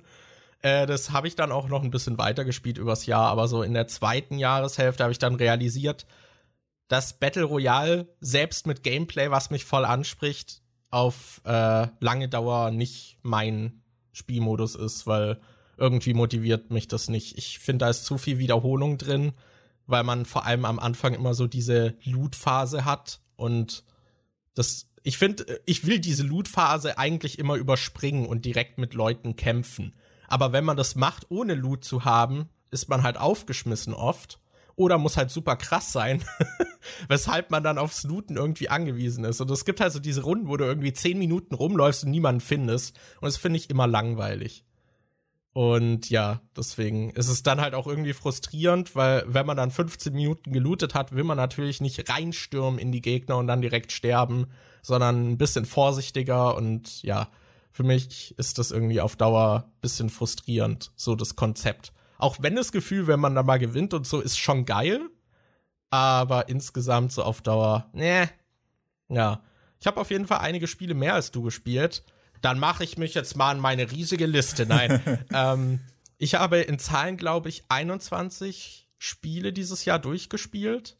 Und äh, ja, noch ein paar mehr auf jeden Fall angespielt. Ich äh, werde jetzt aber nicht über alle reden. Ich spreche mal kurz äh, ein paar an. Vor allem eins hat mich überrascht. Es gab, ich weiß nicht, ob ihr das kennt, Genital Jousting. Das ist irgendwie so ein, so ein Indie-Spiel, was so ultra vulgär ist, was sich auch immer bei so Partys holt man es raus, spielt es mal so für 20 Minuten und dann ist auch wieder gut. Und die Mädels sind immer angeekelt und die Jungs finden es lustig. Ist so bisher meine Erfahrung. Was äh, auch irgendwie lustig ist, weil man eigentlich so Penisse spielt, die hinten einen die zwischen Öffnung den haben. Hoden, zwischen den Hoden aber auch. Ja, zwischen, also, aber es ist halt alles so cartoony dargestellt. Ich finde es immer sehr schwer zu beschreiben. Also man hat halt so, es ist alles so würstchenmäßig auch so ein bisschen und sehr cartoony, aber du hast halt diese Penisse mit zwei Hoden und zwischen den zwei Hoden hast du halt noch ihr, ihren Anus. Und dann geht es in den meisten Spielmodi darum, dass du als Penis den anderen in den Anus fährst. Ich finde das gerade sehr, sehr weird, dass, weil ich gerade im Hinterkopf habe, dass vielleicht die Mom von Annie den Podcast hört und ich rede hier mit meinem Mitbewohner über Spiele, bei denen man sich als Penis gegenseitig in den Arsch zwischen den Hoden ficken muss. Das ist auch total absurd, aber es ist halt alles so cartoony dargestellt und am Anfang im Ladebildschirm muss man auch so nach oben fahren, so Hold to Consent und so. Also und es gibt ja auch äh, Outfits. Du kannst zum Beispiel einen Penis haben, der ein Schulmädchen-Outfit hat oder der ein Polizei-Outfit hat mit einem äh, Hut und so. Also das ist schon sehr cartoony und jetzt nicht so auf äh, krass pervers oder sonst irgendwas gemacht. Im Prinzip ist es nur durch die Form pervers, aber an sich ist es eigentlich schon eher cartoony und lustig. Ja, aber also es ist schon ah, auch wobei, irgendwie äh, eklig, weil es, man hat halt, ja, also es ist schon, ich würde es schon als etwas vulgär und ein bisschen eklig bezeichnen weil du hast halt auch, wenn man dann in dieses Loch fährt, hast du so ein Geräusch, so ein Plopp-Geräusch. So ja, und wenn die sich berühren, hat man halt auch so Geräusche, irgendwie so pf, Und, und glaub, am Ende, am ja, am Ende hat man halt auch so eine Ziellinie und wer dann Punkte gesammelt hat in diesen Party-Modes, hat dann irgendwie halt den längsten Penis und der spritzt dann über die Ziellinie Konfetti. Das ist auch, das ist halt schon alles irgendwie eklig. Also ich kann schon verstehen, ich fand nur lustig, dass irgendwie alle Jungs das immer lustig fanden und die Mädel Mädels eher so angeekelt waren.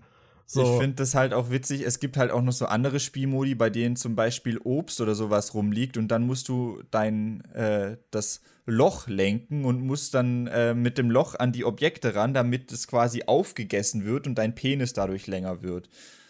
Okay, und jetzt macht euch bereit auf den größten Plot-Twist. Genital Jousting hat nämlich einen Story-Modus bekommen. Und da weiß man jetzt erstmal gar nicht, was man so war. Hä, was will man mit so Penissen irgendwie erzählen? Und, und das Spiel verbindet so ein bisschen äh, Octodad, also so eine äh, ungenaue Steuerung, die die Situation lustig macht, mit äh, Stanley Parable, weil man hat so eine Erzählerin, die alles kommentiert. Und jetzt kommt der große Twist. Es ist dann irgendwie nicht so eine super lustige Geschichte, sondern äh, nimmt sich einen Penis in seiner Midlife-Crisis an. Und ja, im Prinzip äh, geht es dann so um toxische Maskulinität und was für Erwartungen man vom Leben hat und dass man Leute auch irgendwie in der Vergangenheit vielleicht verletzt hat und es gar nicht gemerkt hat. Und der Penis ist dann so auf so einer auf einem Selbstfindungstrip und versucht dann immer verschiedene Sachen irgendwie.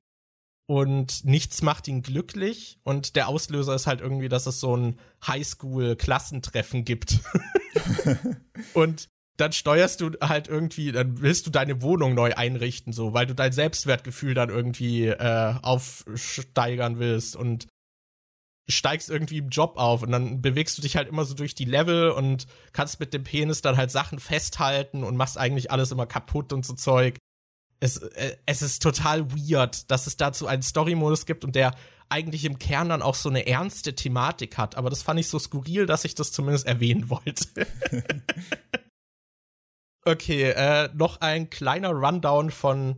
Ich nutze das, also ich habe noch zwei Enttäuschungen, über die ich sprechen will, und davor habe ich noch äh, paar Spiele, die ich super fand, aber die vielleicht die wenigsten von euch kennen, die ich noch erwähnen will, so als Empfehlung quasi. Natürlich habe ich auch sowas wie Sekiro gespielt und hatte sehr Spaß, äh, sehr viel Spaß damit, aber meine Empfehlungen wären einmal Eastshade, weil das so ein wholesome Spiel, so ein Good Feeling ist. Das ist wie so ein Kurzurlaub in Videospielform. weil man steuert das aus der First Person und ist da dann auf einer Insel unterwegs, folgt so dem letzten Willen seiner Mutter, die hat einem so einen Brief geschrieben und meinte so, ja, geh auf diese Insel und schau dir die schönen Orte dort an. Und man ist halt ein Maler und dann läuft man quasi auf der Insel herum und macht Gemälde, also malt Gemälde und das ist alles von der Atmosphäre halt super schön. Man erkundet schöne Landschaften und unterhält sich mit netten Leuten und hat da dann zwar auch so Quests, aber es gibt da keinerlei Kampfsystem.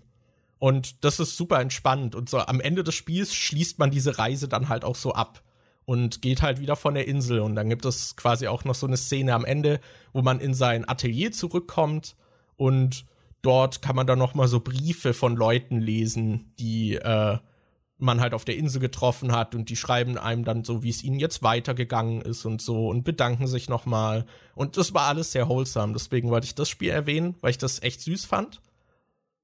Dann haben wir ein sehr kreatives Spiel, Outer Wilds, und ich spreche nicht von einem falloutigen Obsidian-Titel, der The Outer Worlds heißt. Das sind so die zwei Titel, die dieses Jahr erschienen sind, die irgendwie den verwechselbarsten Namen haben. Und jedes Mal, wenn ich über Outer Wilds spreche, denkt, glaube ich, die Hälfte, dass ich über The Outer Worlds spreche.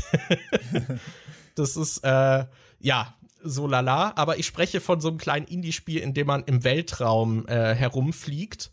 Und das Spiel macht etwas ganz Besonderes, was man so in die, also in der Form aktuell nicht mehr so in der Spielelandschaft hat, weil es einem nicht viel erklärt und man sich die Regeln der Welt so quasi selbst beibringen muss. Und gerade bei diesen ganzen Ubisoft Open World Titeln, die einem halt auf der Karte alles vorkauen und so, fand ich das eine sehr schöne Abwechslung, weil es den Abenteuerreiz in mir anspricht und einen halt so direkt anspricht, so ja, erkunde und finde heraus, wie die Regeln hier sind. Und man kann dann halt sein Raumschiff durch diese verschiedenen, also von Planet zu Planet irgendwie lenken. Und die haben auch alle irgendwie eigene Regeln, was halt sehr spannend ist, das dann rauszufinden. Ja, aber viel mehr will ich da nicht verraten. Es ist auf jeden Fall ein super Spiel. Und dann hätte ich noch Neocab, was in einem Cyberpunk-Setting angesiedelt ist und man ist quasi eine, ja, so eine Uber-Fahrerin, also so eine Taxifahrerin, die da in so eine Großstadt kommt und sich da erstmal ihre Brötchen verdingen muss und keine Unterkunft hat und dann muss man halt seine Gäste herumfahren und zentral ist eigentlich, dass man sich mit den Gästen unterhält, während man fährt. Und das macht auch sehr viele interessante Dinge und spricht sehr viele interessante Topics an, wie ich finde, weil es gibt zum Beispiel diese Gigakonzerne, die halt alles kontrollieren und auch äh, da immer mehr Einfluss nehmen. Und äh, unsere Fahrerin ist zum Beispiel eine der seltenen menschlichen Fahrer noch in der Welt weil mittlerweile alles von dieser Firma irgendwie halt so maschinell dann gesteuert wird, dass dann halt irgendwelche Roboter diese Autos fahren und das dann quasi auch viel sicherer sein soll. Und dann hat man da diesen Konflikt, dass man halt eher so eine Rarität noch ist, so wie wahrscheinlich Buchbinder heute bei uns. äh, und dann hat man natürlich diesen Druck, dass man gute Bewertungen irgendwie abfahren muss. Und dann hat das Ganze halt auch noch von den menschlichen Beziehungen sehr interessante Themen, wie zum Beispiel so toxische Beziehungen und wie man sich davon loslöst und solchen Kram. Und das verbindet halt dieses alles, alles irgendwie in diesem Spiel als so ein Gesamtpaket und gibt auch jedem dieser Themen genug Aufmerksamkeit, weshalb ich das ein super Gesamtkonzept fand. Äh, ja, das fand ich super und ähm, ein Spiel noch kurz erwähnen, Sayonara Wild Hearts, weil das ist quasi ein spielbares Musik-Pop-Album, was man halt, ja, also das hat sehr viele Spielmechaniken, die halt alle so auf die Musik abgestimmt sind und die Themen, die dann in der Musik besungen werden, werden dann halt visuell dadurch nochmal unterstrichen, dass man das alles irgendwie da nochmal so spielen kann. Das ist ein bisschen schwer zu beschreiben, aber es ist quasi so ein Konzeptmusikalbum, was spielbar ist. Und wer so Popmusik mag und sowas wie Carly Ray Jepsen, sollte sich das auf jeden Fall mal angucken. Ja. Dann habe ich deine noch, Enttäuschung. Äh, ich habe noch ein Spiel, was quasi mein Game of the Year ist, was aber nicht aus 2019 ist. So, John das wollte ich noch. oh, wir müssen noch über John Doggo sprechen. äh, aber ich glaube, über John Doggo sprechen wir, wenn wir so ein bisschen noch ins Persönlichere gehen. Das machen wir ja. aber nicht mehr in diesem Cast, weil das ist unser eigenes Videospiel, was wir äh, letztes Jahr gemacht haben. äh, ich wollte noch Enderal erwähnen, was bei Enderal irgendwie immer schwer ist. Man muss immer erklären, was Enderal ist, weil das kennt erstmal kein Schwein.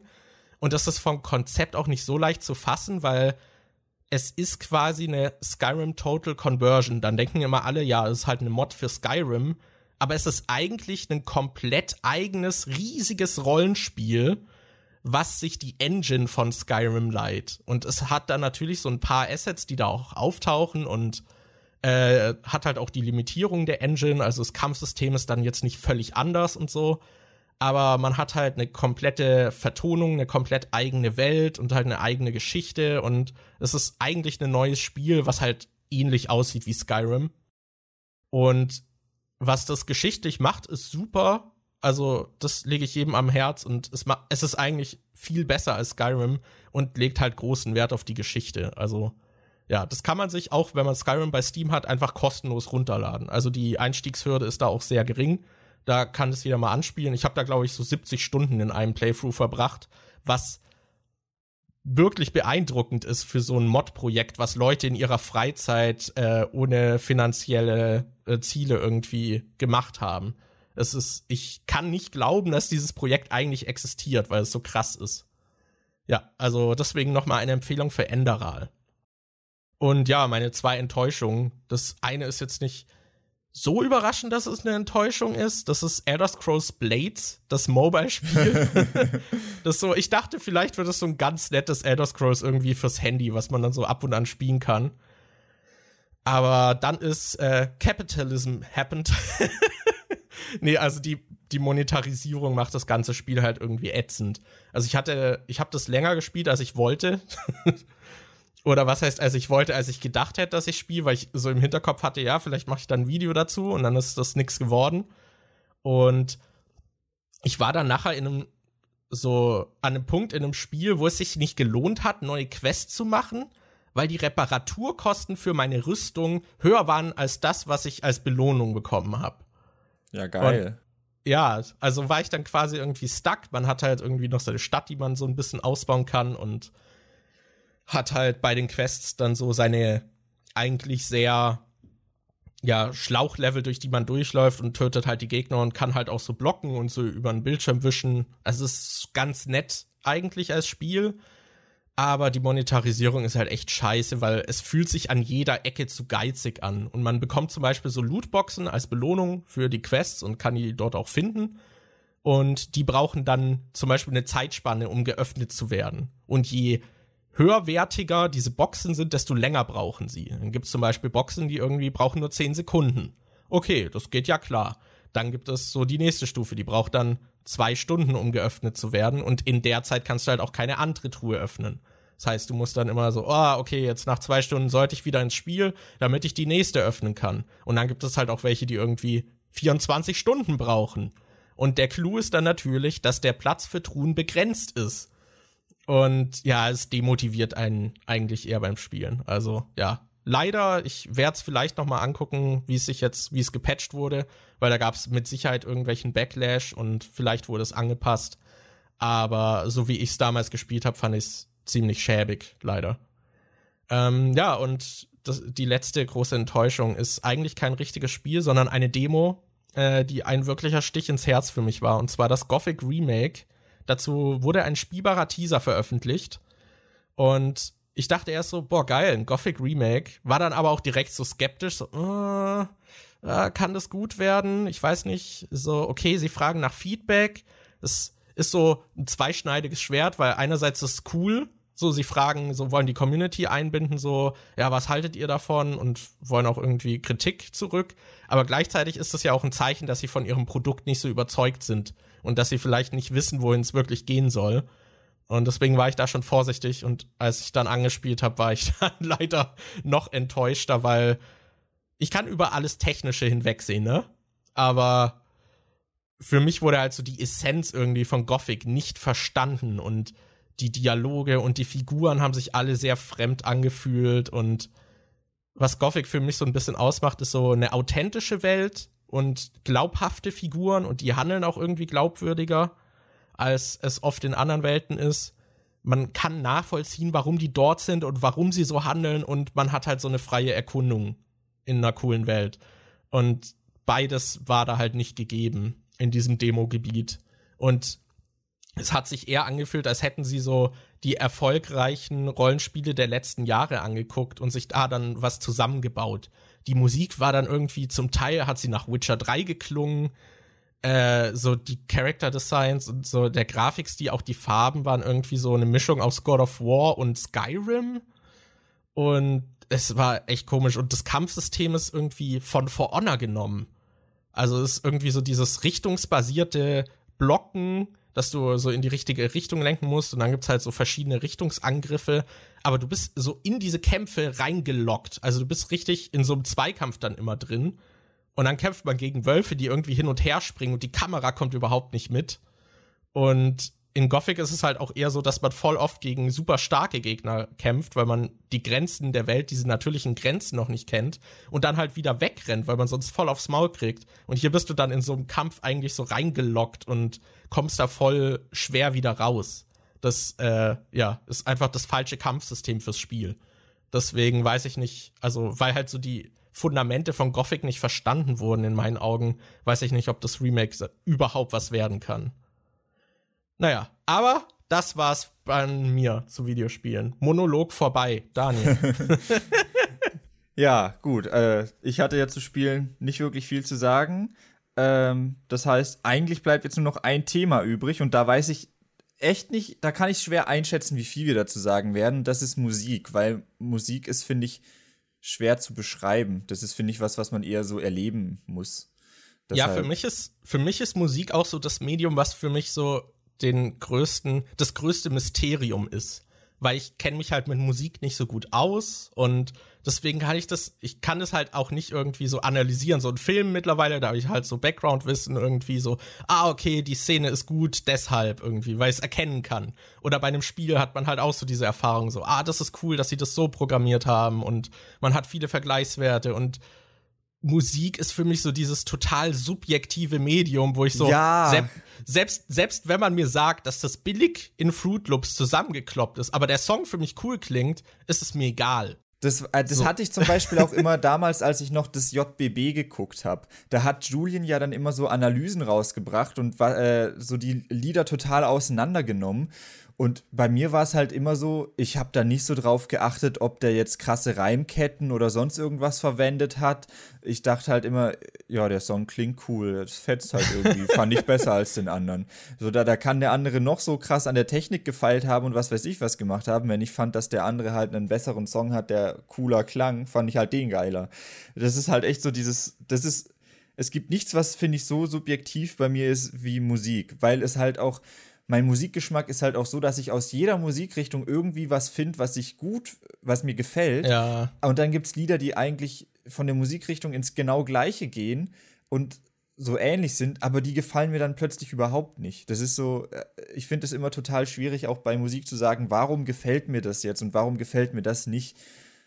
Das, ich habe äh, auch voll oft, dass ich nur so ein oder zwei Songs von einem Künstler voll geil finde und dann höre ich in den Rest rein und mag den gar nicht. Ja. Das ist, ja, es ist halt, also es ist wahrscheinlich auch so die oberflächlichste Betrachtung, weil wir halt nicht in die Tiefe gehen können und dadurch dann auch so die subjektivste.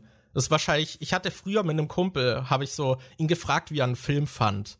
Und dann meint er, ja, ich fand den gut. Und dann habe ich gefragt, warum? Und dann hat er mich angeguckt und meinte, ja, ich fand den halt gut. So.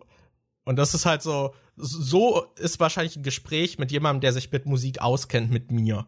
Weil ja. ich kann halt nicht benennen, warum ich es gut finde, sondern ich kann halt sagen, ja, ich mochte den Song irgendwie, weil ich die Musik mag oder die Texte oder das Zusammenspiel gut klang. Also inzwischen äh, äh, unterscheide ich schon mal so in, ja, ich finde den Beat eigentlich ganz cool, aber der, die Stimme ist nichts für mich oder die Stimme klingt mir ein bisschen zu äh, Autotune-lastig oder was weiß ich was. Also da kann ich schon inzwischen ein bisschen unterscheiden, aber es ist doch meistens eher so ein Gefühl, ob ich was mag oder ob ich was nicht mag. Ja. Ja, wir haben uns, glaube ich, so ein paar Alben rausgeschrieben und ich habe mir noch so ein bisschen, was ich an Musik auch gehört habe, rausgeschrieben. Ja, es wollen, weiß nicht, willst ich du hatte, anfangen? Ich hatte, ich hatte gerade meinen ewigen Monolog, mach du erst mal. Okay, dann rede ich mal. Äh, ich habe hier bei mir so eine Mischung aus äh, Künstlern und Alben stehen.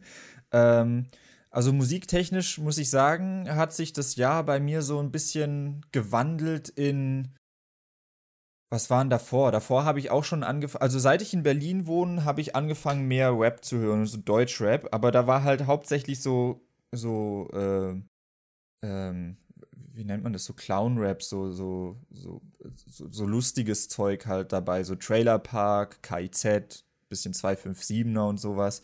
Äh, sowas habe ich dann halt gehört und dieses Jahr hat so voll den Schwung in äh, das richtig Weirde genommen, wo ich dachte, das würde ich eigentlich sonst nicht hören. Ich habe zum Beispiel als äh, Alligator wie zu Hause zusammen äh, mit Santiano rausgebracht hat, habe ich dann plötzlich angefangen, Santiano zu hören, so voll die Seefahrermusik, wo es in jedem Lied eigentlich darum geht, so, oh ja, wir sind frei wie der Wind, Gott ist an unserer Seite und äh, jede Fahrt ist wie ein neuer Tag und was weiß ich was, wo es eigentlich nur ums Seefahren geht und äh, so, äh, so, ein paar Typen, die da halt darüber singen, aber fand ich dann total geil, ein paar Lieder und dann habe ich so eine Santiano-Playliste gehört ähm, und dann ging es auch noch mehr, ich habe davor schon die Antwort gehört was auch schon ein bisschen weirder Musikstil ist. Und dieses, also 2019 habe ich dann vermehrt angefangen, noch Little Big zu hören.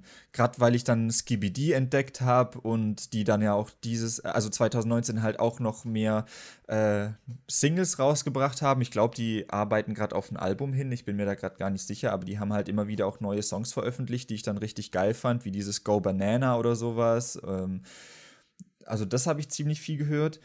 Und was Deutschrap angeht, das ist bei mir dann auch noch mal in so eine andere Richtung abgedriftet, äh, eher in dieses dieses ich, ich kann es nicht beschreiben, so dieses äh, es ist nicht so rein Autotune-Rap, es ist eher so dieses ich, ich habe keine Ahnung, wie ich es beschreiben soll. So dieses, ähm, also ich habe von Rin viel gehört. Der hat das Album Nimmerland rausgebracht. Das fand ich ziemlich cool und was halt so, so stark bearbeiteten, äh, bearbeiteter Rap, so wie auch das Zeug von Tuddle, seine Beast Boy Musik da, das, äh, dieses Video habe ich total oft geguckt, diese Mischung aus tausendmal cooler und Winner, glaube ich. Das ist auch sowas, das YouTube-Video gucke ich total oft, weil ich diesen Mix, so wie die zwei Songs zusammengeschnitten sind, richtig geil finde. Aber ich habe keins der beiden Lieder in Spotify auf meiner, in, in einer Playlist drin, weil ich finde, die, die Lieder einzeln nicht so geil sind wie in dieser Kombination auf YouTube, wo beide zusammen drin sind. Ähm, ja, so, sowas habe ich dann viel gehört. Und durch Anni kam ich dann zum Beispiel auch auf Apache 207, den ich davor halt auch überhaupt nicht kannte und den finde ich irgendwie total witzig. Also zum einen finde ich ihn witzig, so mit seinem Stil, wie er dann auch in jedem Musikvideo plötzlich anfängt zu rennen. Äh, es gibt diesen Song, der heißt Roller, wo sie dann, wo er dann mit den Rollern immer rumfährt und dann gibt es eine Stelle, wo äh, im Video, wo seine Kumpels äh, und er zusammen mit Rollern über die Straße fahren und er schmeißt dann einfach mittendrin seinen Roller weg und fängt an, auf die Kamera zuzusprinten und das ist irgendwie so wie so ein Running Gag, so ein Running Gag halt, dass er Haha. so im wahrsten Sinne des Wortes, dass er halt in total vielen Musikvideos plötzlich anfängt, irgendwo hinzurennen. Also ich finde den halt, sein Stil ganz cool. Er ist witzig und die Musik ist irgendwie so was Eigenes, was man davor nicht halt schon zigtausendmal gehört hat. Ähm, dann habe ich noch äh, Juju und Nura, die da vorher als Sixten Musik gemacht haben. Die haben jetzt beide so ein erstes Soloalbum rausgebracht. Und da habe ich das von Nura, fand ich nicht so geil. Das habe ich, glaube nur einmal durchgehört. Und der einzige Song daraus, den ich so ab und zu mal höre, ist Fortnite. Aber das, das höre ich halt auch nicht wirklich oft. Und das höre ich halt erst, eher, weil es so ironisch witzig irgendwie ist. Und Jujus Album fand ich aber richtig cool. Das habe ich auch ziemlich viel gehört und ich glaube, die war auch bei den Spotify-Top-Künstlern, war die, glaube ich, auf Platz 2 oder so. Oder äh, bin ich mir gerade gar nicht sicher. Die war auf jeden Fall in der Top 5 dabei. Ähm, ja, das Album ja, die von beiden habe ich auf jeden Fall auch gehört. Also ich habe auch ein bisschen Sixten davor gehört und ich fand beide Alben nicht so gut, aber das von Nura fand ich auf jeden Fall noch schlechter. Von Juju fand ich okay, aber jetzt auch nicht irgendwie geil. Also da sind halt viele einzelne Lieder drauf, die ich richtig geil finde. Also manche Sachen, so dieses, das Zeug, was so in den Charts so krass abgegangen ist, wie zum Beispiel Vermissen, habe ich nicht so oft gehört. Und äh, was ich auch nicht so geil fand, war dieses Lied mit Xavier Naidoo, wo ich so auch überhaupt nicht verstanden habe, warum die den da mit aufs Album gepackt hat. Denn ja. Das, äh, also das Xavier Naidoo-Lied ist auch eins, das skippe ich immer, wenn das irgendwie in einem Album läuft. Aber ansonsten fand ich das Album eigentlich richtig geil. Vor allem Bye Bye, Hardcore High und das Intro fand ich auch richtig gut. Ähm, und ansonsten habe ich noch, was ich auch viel gehört habe, ist halt Deichkind. Die haben ja auch ein neues Album rausgebracht, dieses äh, Wer sagt denn das? Das fand ich richtig ja. cool. Also da fand ich auch die Single-Auskopplung richtig cool. Das Keine Party fand ich geil. Wer sagt denn das fand ich geil. Da fand ich auch das Video richtig gut und habe ich mir öfter angeguckt. Und dieses äh, richtig gutes Zeug, das äh, haben wir ja auch schon als Meme dann irgendwie oft gehört. Das fand ich auch geil. Also das Album ist eigentlich echt, äh, fand ich echt cool. Das habe ich auch viel, oft durchgehört. Und sonst ja. hätte ich noch. Das hast du ja auch, glaube ich, gehört, oder? Äh, ja. Aber jetzt nicht so intensiv. Ich habe auch ein paar Sachen, die finde ich so eigentlich gar nicht schlecht, aber die höre ich dann voll oft bei dir und habe dann nicht noch das Bedürfnis, sie noch mal selbst zu hören. Bei mir ist Irgendwie. es zum Beispiel auch, äh, ich glaube, das Rammstein-Album, das neue, kam ja auch 2019 raus. Stimmt. Und da habe ich eigentlich nur Deutschland so richtig gehört. Und Radio habe ich auch ab und zu mal gehört. Ich habe das Album, glaube ich, ein, zwei Mal durchgehört und am geilsten fand ich halt echt Deutschland und Radio. Und ich glaube, dieses Ausländer habe ich noch ein paar Mal gehört. Aber ansonsten weiß ich nicht. Das war, ist so ein Album, wo ich mir dachte, das muss ich wahrscheinlich noch ein paar Mal hören, bis ich es richtig gut finde. Aber ich habe dann nie tatsächlich diesen Schritt gemacht, es noch ein paar Mal zu hören. Das weiß ja, ich nicht, ob sich das dann noch ändert. Ich habe es, glaube ich, auch so zweimal, glaube ich, durchgehört und ja, bisher hat auch Deutschland den krassesten Eindruck hinterlassen, aber vor allem halt in Kombination mit dem Video. Ja, also das, halt ich gucke mir halt auch echt oft noch das Video an. Das, ähm, ja, oh, und dann habe ich hier noch äh, äh, Kummer. Also Felix von Kraftklub hat ja auch ein Solo-Album. Äh, äh, das ist jetzt schon, ist das schon raus? Oder hat er da nur ich, viele ich Songs keine, Ich glaube, es ist raus, oder? Ich bin mir grad, ich hab's nicht mitbekommen. Doch, ich glaube, es ist veröffentlicht. Und es kann sein, dass ich es einmal auch durchgehört habe oder so. Da sind schon viele Singles dabei gewesen, die ich auch eigentlich ganz cool fand, aber das ist nichts, was ich irgendwie in eine Playlist gepackt habe oder so ab und zu mal höre. Das waren so, wenn ein neues Musikvideo rauskam, habe ich mir das angeguckt und fand es auch meistens geil, aber irgendwie hat es nicht so einen bleibenden Eindruck hinterlassen. Und äh, jetzt habe ich hier noch Tarek stehen von KIZ, der bringt auch bald äh, ein Soloalbum raus und hat 2019 jetzt schon ein paar Singles veröffentlicht. Und da, ich würde sagen, das ist so was, wo ich relativ enttäuscht von bin. Oder mhm. ähm, ich weiß nicht, also Enttäuschung äh, wäre, glaube ich, nur das richtige Wort, wenn ich krasse Erwartungen gehabt hätte. Also klar, es ist ein Soloalbum, deshalb kann man da nicht erwarten, dass es der gleiche Sound wie KIZ ist. Ähm, aber ich dachte, dass mir dann, weil ich Tarek auch so immer ganz cool finde, dachte ich, dass seine Musik vielleicht auch mich dann mehr interessieren würde. Und das einzige Lied, was ich so cool fand bisher, was veröffentlicht wurde, was ich auch öfter mal gehört habe und was ich in der Playlist habe, ist dieses Kaputt wie ich. Wo, da fand ich auch das Video cool, was so zeitlupenmäßig so One-Shot äh, diesen Autounfall gezeigt hat und so. Da fand ich das Video auch richtig geil. Aber alle anderen Sachen, die bisher veröffentlicht wurden, haben mir nicht so gefallen, weil da so die Stimme so krass komisch bearbeitet ist und so viele. Ich mag das bei Liedern oft nicht, wenn eine Phrase die ganze Zeit wiederholt wird. Und das hat er ja. halt in diesem Album, finde ich, ganz oft. Zum Beispiel gerade bei Ticket hier raus. Da wird irgendwie die ganze Zeit nur Ticket hier raus, Ticket hier raus. Ist das das Ticket hier raus? Das, ist, das sind halt solche Sachen, wo ich irgendwie, wo, sind, wo nicht so meins sind. Ja, nach wie vor äh, fand ich noch ganz cool in Kombination mit dem Video und dass es da halt auch so ein äh, Shitstorm von rechts gab, fand ich irgendwie sehr amüsant. Ja. Ähm, ja, da, da finde ich den Song auch okay, den finde ich ganz witzig, aber habe halt auch das Problem mit der Wiederholung ein bisschen. Mhm. Also, weil halt auch so, ich bin nach wie vor der Boss. Und irgendwie, das wird so die ganze Zeit irgendwie dann halt wiederholt. Aber das ist so der Song, den ich am ehesten hören kann. Ich glaube, die letzte Auskopplung fand ich am schlimmsten. So dieser Song, wo er dann äh, vor so einem Auto steht und so. Weil ich finde, da ist irgendwie die Bearbeitung ist irgendwie mega krass von der Stimme mit diesem Autotune. Und ich finde den Flow auch voll schlecht. Also ich, weil ich fand das auch flowtechnisch voll unangenehm. und der Text ist dann halt auch noch Müll irgendwie. Das, ja, also bin bisher leider auch sehr enttäuscht und KZ ist zumindest laut meinen Spotify-Jahresrückblicken auch seit, glaube ich, 2014 oder so immer mein Top-Künstler der Jahre, weil ich die dann doch immer noch sehr gern höre. Ja. Deswegen, ja, bisschen schade. Ich finde cool, dass er mal sowas eigenes macht, aber da fand ich so die anderen Sachen, die er davor mal irgendwie selbst gemacht hat oder das hier, wie heißt die Terrorgruppe oder das eine Song Schmetterling oder ja, genau. Da finde ich zum Beispiel den Song auch ganz cool und dachte halt, er probiert sich da eher so in der Richtung aus und jetzt ist halt alles sehr Autotune-lastig. Mhm. Ja, finde ich ein bisschen schade. Was bei mir, was Autotune angeht, aber auch dieses Jahr gehört wurde, was dann irgendwie komisch ist, äh, weil ich das eigentlich nicht so mag, ist die Orsons. Die haben Orson Island rausgebracht. Und das ist irgendwie so, die haben auch, also zum Teil auch so zur Parodie Autotune, aber eigentlich haben sie auch in allen Songs Autotune. Und ich weiß nicht, da gewöhne ich mich irgendwie dran. Und da finde ich es auch irgendwie lustig und teilweise passt es irgendwie von der Stimmung. Da hat mich das nicht so gestört. I don't know. Aber bei Tarek war ich leider auch sehr enttäuscht bisher. Hast du sonst noch irgendwas bei dir stehen, was ich hier noch nicht angesprochen habe? Äh, ja, ich habe dieses Jahr, also Orsons so an deutschem Zeug, Nura Juju hatten wir ja. Ähm, dann habe ich noch Edgar Wasser ein bisschen gehört. Bei dem ist es halt eher nicht so das Musikalische, sondern eher so der Text, weil ich halt seine Reimketten irgendwie cool finde oder die Wortspiele, die er macht. Da würde ich zum Beispiel, wenn man, ich glaube, der hat kein ganzes Album veröffentlicht, aber da fand ich zum Beispiel den Ketchup-Song ziemlich cool.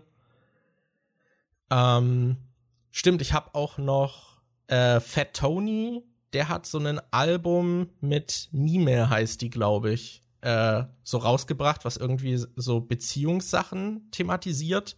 Und da fand ich auch ein paar Songs ganz cool. Also das habe ich auch ein paar Mal durchgehört.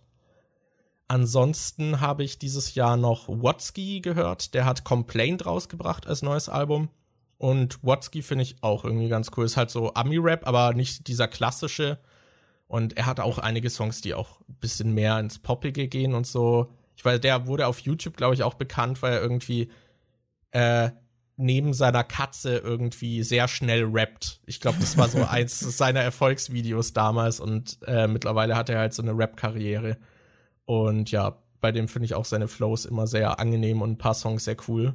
Und in letzter Zeit habe ich noch ein bisschen Doja Cat gehört, die schon eher, glaube ich, so ein bisschen klassischeren Ami-Rap als Frau macht. Und gerade der Song Juicy finde ich halt super vom Flow her. Also den finde ich voll geil zum Anhören. Aber die hatte auch davor schon ein paar coole Songs. Aber auf dem Album, das habe ich jetzt auch mal die letzten Tage noch so ein bisschen gehört, ist, glaube ich, auch textlich ziemlich viel Müll dabei, was mir gar nicht zusagt. Aber ja, ich mag ihre Flow-Variation und ja, wie sie sich so anhört. Ähm, Ansonsten habe ich das Jahr, glaube ich, auch relativ viel so Miracle of Sound noch gehört. Den höre ich immer gern mal so nebenbei, wenn es auch eher so entspannt ist. Äh, der macht halt so Songs zu Videospielmusik, probiert sich da auch immer mal wieder in ein paar verschiedenen Genres aus, aber ja. Ja. Also von dem habe ich auch so ein paar Favoriten, die ich immer wieder mal höre. Ich finde gerade sein äh, Metal Gear Solid 5 Lied ist richtig geil. Also das äh, habe ich auch in der Playlist und höre das immer wieder mal. Und oh, passend zu Miracle of Sound, äh, also finde ich zumindest passend, hast du ja auch in letzter Zeit ziemlich viel Toss a Coin to Your Witcher gehört. äh, ja, äh, Toss a Coin to Your Witcher habe ich auch noch ein bisschen gehört. Das ist halt fucking Ohrwurm aus der Witcher-Serie, ne? Äh, was ich auch noch ein bisschen gehört habe, war Royal Republic dieses Jahr irgendwie. Ach, stimmt, Dabei da kam doch das Album auch dieses Jahr raus, oder? Ich, ich habe die auch gar nicht so aktiv wahrgenommen, aber jetzt so, so rückblickend habe ich die voll oft gehört. Ja, ich auch. Weil das ist auch so Musik, die so gut runtergeht, finde ich. Und die man gut nebenher hören kann, die so ein bisschen nicht so dieses Entspannte ist, sondern eher so dieses Hypende. So irgendwie, weil man weiß, dass heute Abend Besuch kommt und man noch irgendwas macht, dann finde ich, hört man Royal Republic davor, um sich in Stimmung zu bringen. Ja. Und die höre ich auch gern oft neben dem Duschen oder so. Also beim Duschen. Ja. Äh, und dann habe ich noch Lemon Demon auf meiner Liste. Das ist äh, die, ich sag mal, ernstere musikalische Auskopplung von diesem Neil Ciciera oder wie der heißt, der irgendwie keiner von Ach, euch der diese den Namen erkennen. macht. Ja, genau, der diese, ähm, wie heißt's, Mood, äh, Sound, Mo Mouth, ich weiß gerade nicht mehr, wie es heißt. Aber der hat auf jeden Fall viele so Mashups gemacht von so zwei Songs und zum Beispiel viel mit All-Star und so. Ja, oder der hat doch auch dieses so Bustin. Makes Me Feel Good von diesem Ghostbusters Ja, ja. und sowas, ja, genau. das ist eh total faszinierend, dieser Typ, weil der hat wahrscheinlich, es ist sehr hoch von der Wahrscheinlichkeit her, dass ihr irgendein Video von dem mal gesehen habt, aber nicht wusstet, dass er dafür verantwortlich ist. Weil der hat voll viele Internet-virale Hits gemacht irgendwie. Der hat früher irgendwie so komische Cartoon-Musik-Mashups gemacht. Also da hat er halt irgendwelche Songs genommen und dazu dann, glaube ich, äh, so Zeichnungen gemacht. Und die waren äh, voll, ähm, und so kleine Animationen, die waren halt voll bekannt. Und der hat zum Beispiel auch dieses Harry Potter Puppet Pals gemacht, was Echt? wahrscheinlich auch jeder kennt. Das war von Ticking dem? Noise. Ja, der hat voll viel gemacht. Hä, das mit den Handpuppen, mit dem Dumbledore. Ja. Echt, das wusste ich Ja, gar nicht, dass genau. es von dem ist. Harry Potter, Harry Potter. Snape. Snape. Snape. Severus Snape. Okay, das wusste ich nicht, dass es von dem ist. Ja, der hat sau viel Zeug irgendwie gemacht, was so voll bekannt ist, aber keiner kennt wahrscheinlich seinen Namen. Das ist voll lustig, finde ich. Ähm, ja, sehr faszinierende Person. Äh, ja, genau, von dem habe ich noch seine Musik ein bisschen gehört. Und das war's, glaube ich, auch. Ich habe halt auch so, ich hab, nehme halt auch immer sehr viel aus den Vorjahren noch mit, was ich Ja. eh schon mag. Genau, Was da habe ich ich noch- natürlich auch viel gehört. Was ich noch habe, das habe ich bei mir vorhin nur ganz klein aufgeschrieben, weil ich erst äh, vorhin dann ja gerafft habe, dass das aus 2019 noch war. Ähm, also würde ich zum einen auch sagen, Royal Republic, das neue Album, habe ich richtig viel gehört. Das hat auch eher so diesen 80er-Sound, finde ich. Das klingt halt einfach richtig geil.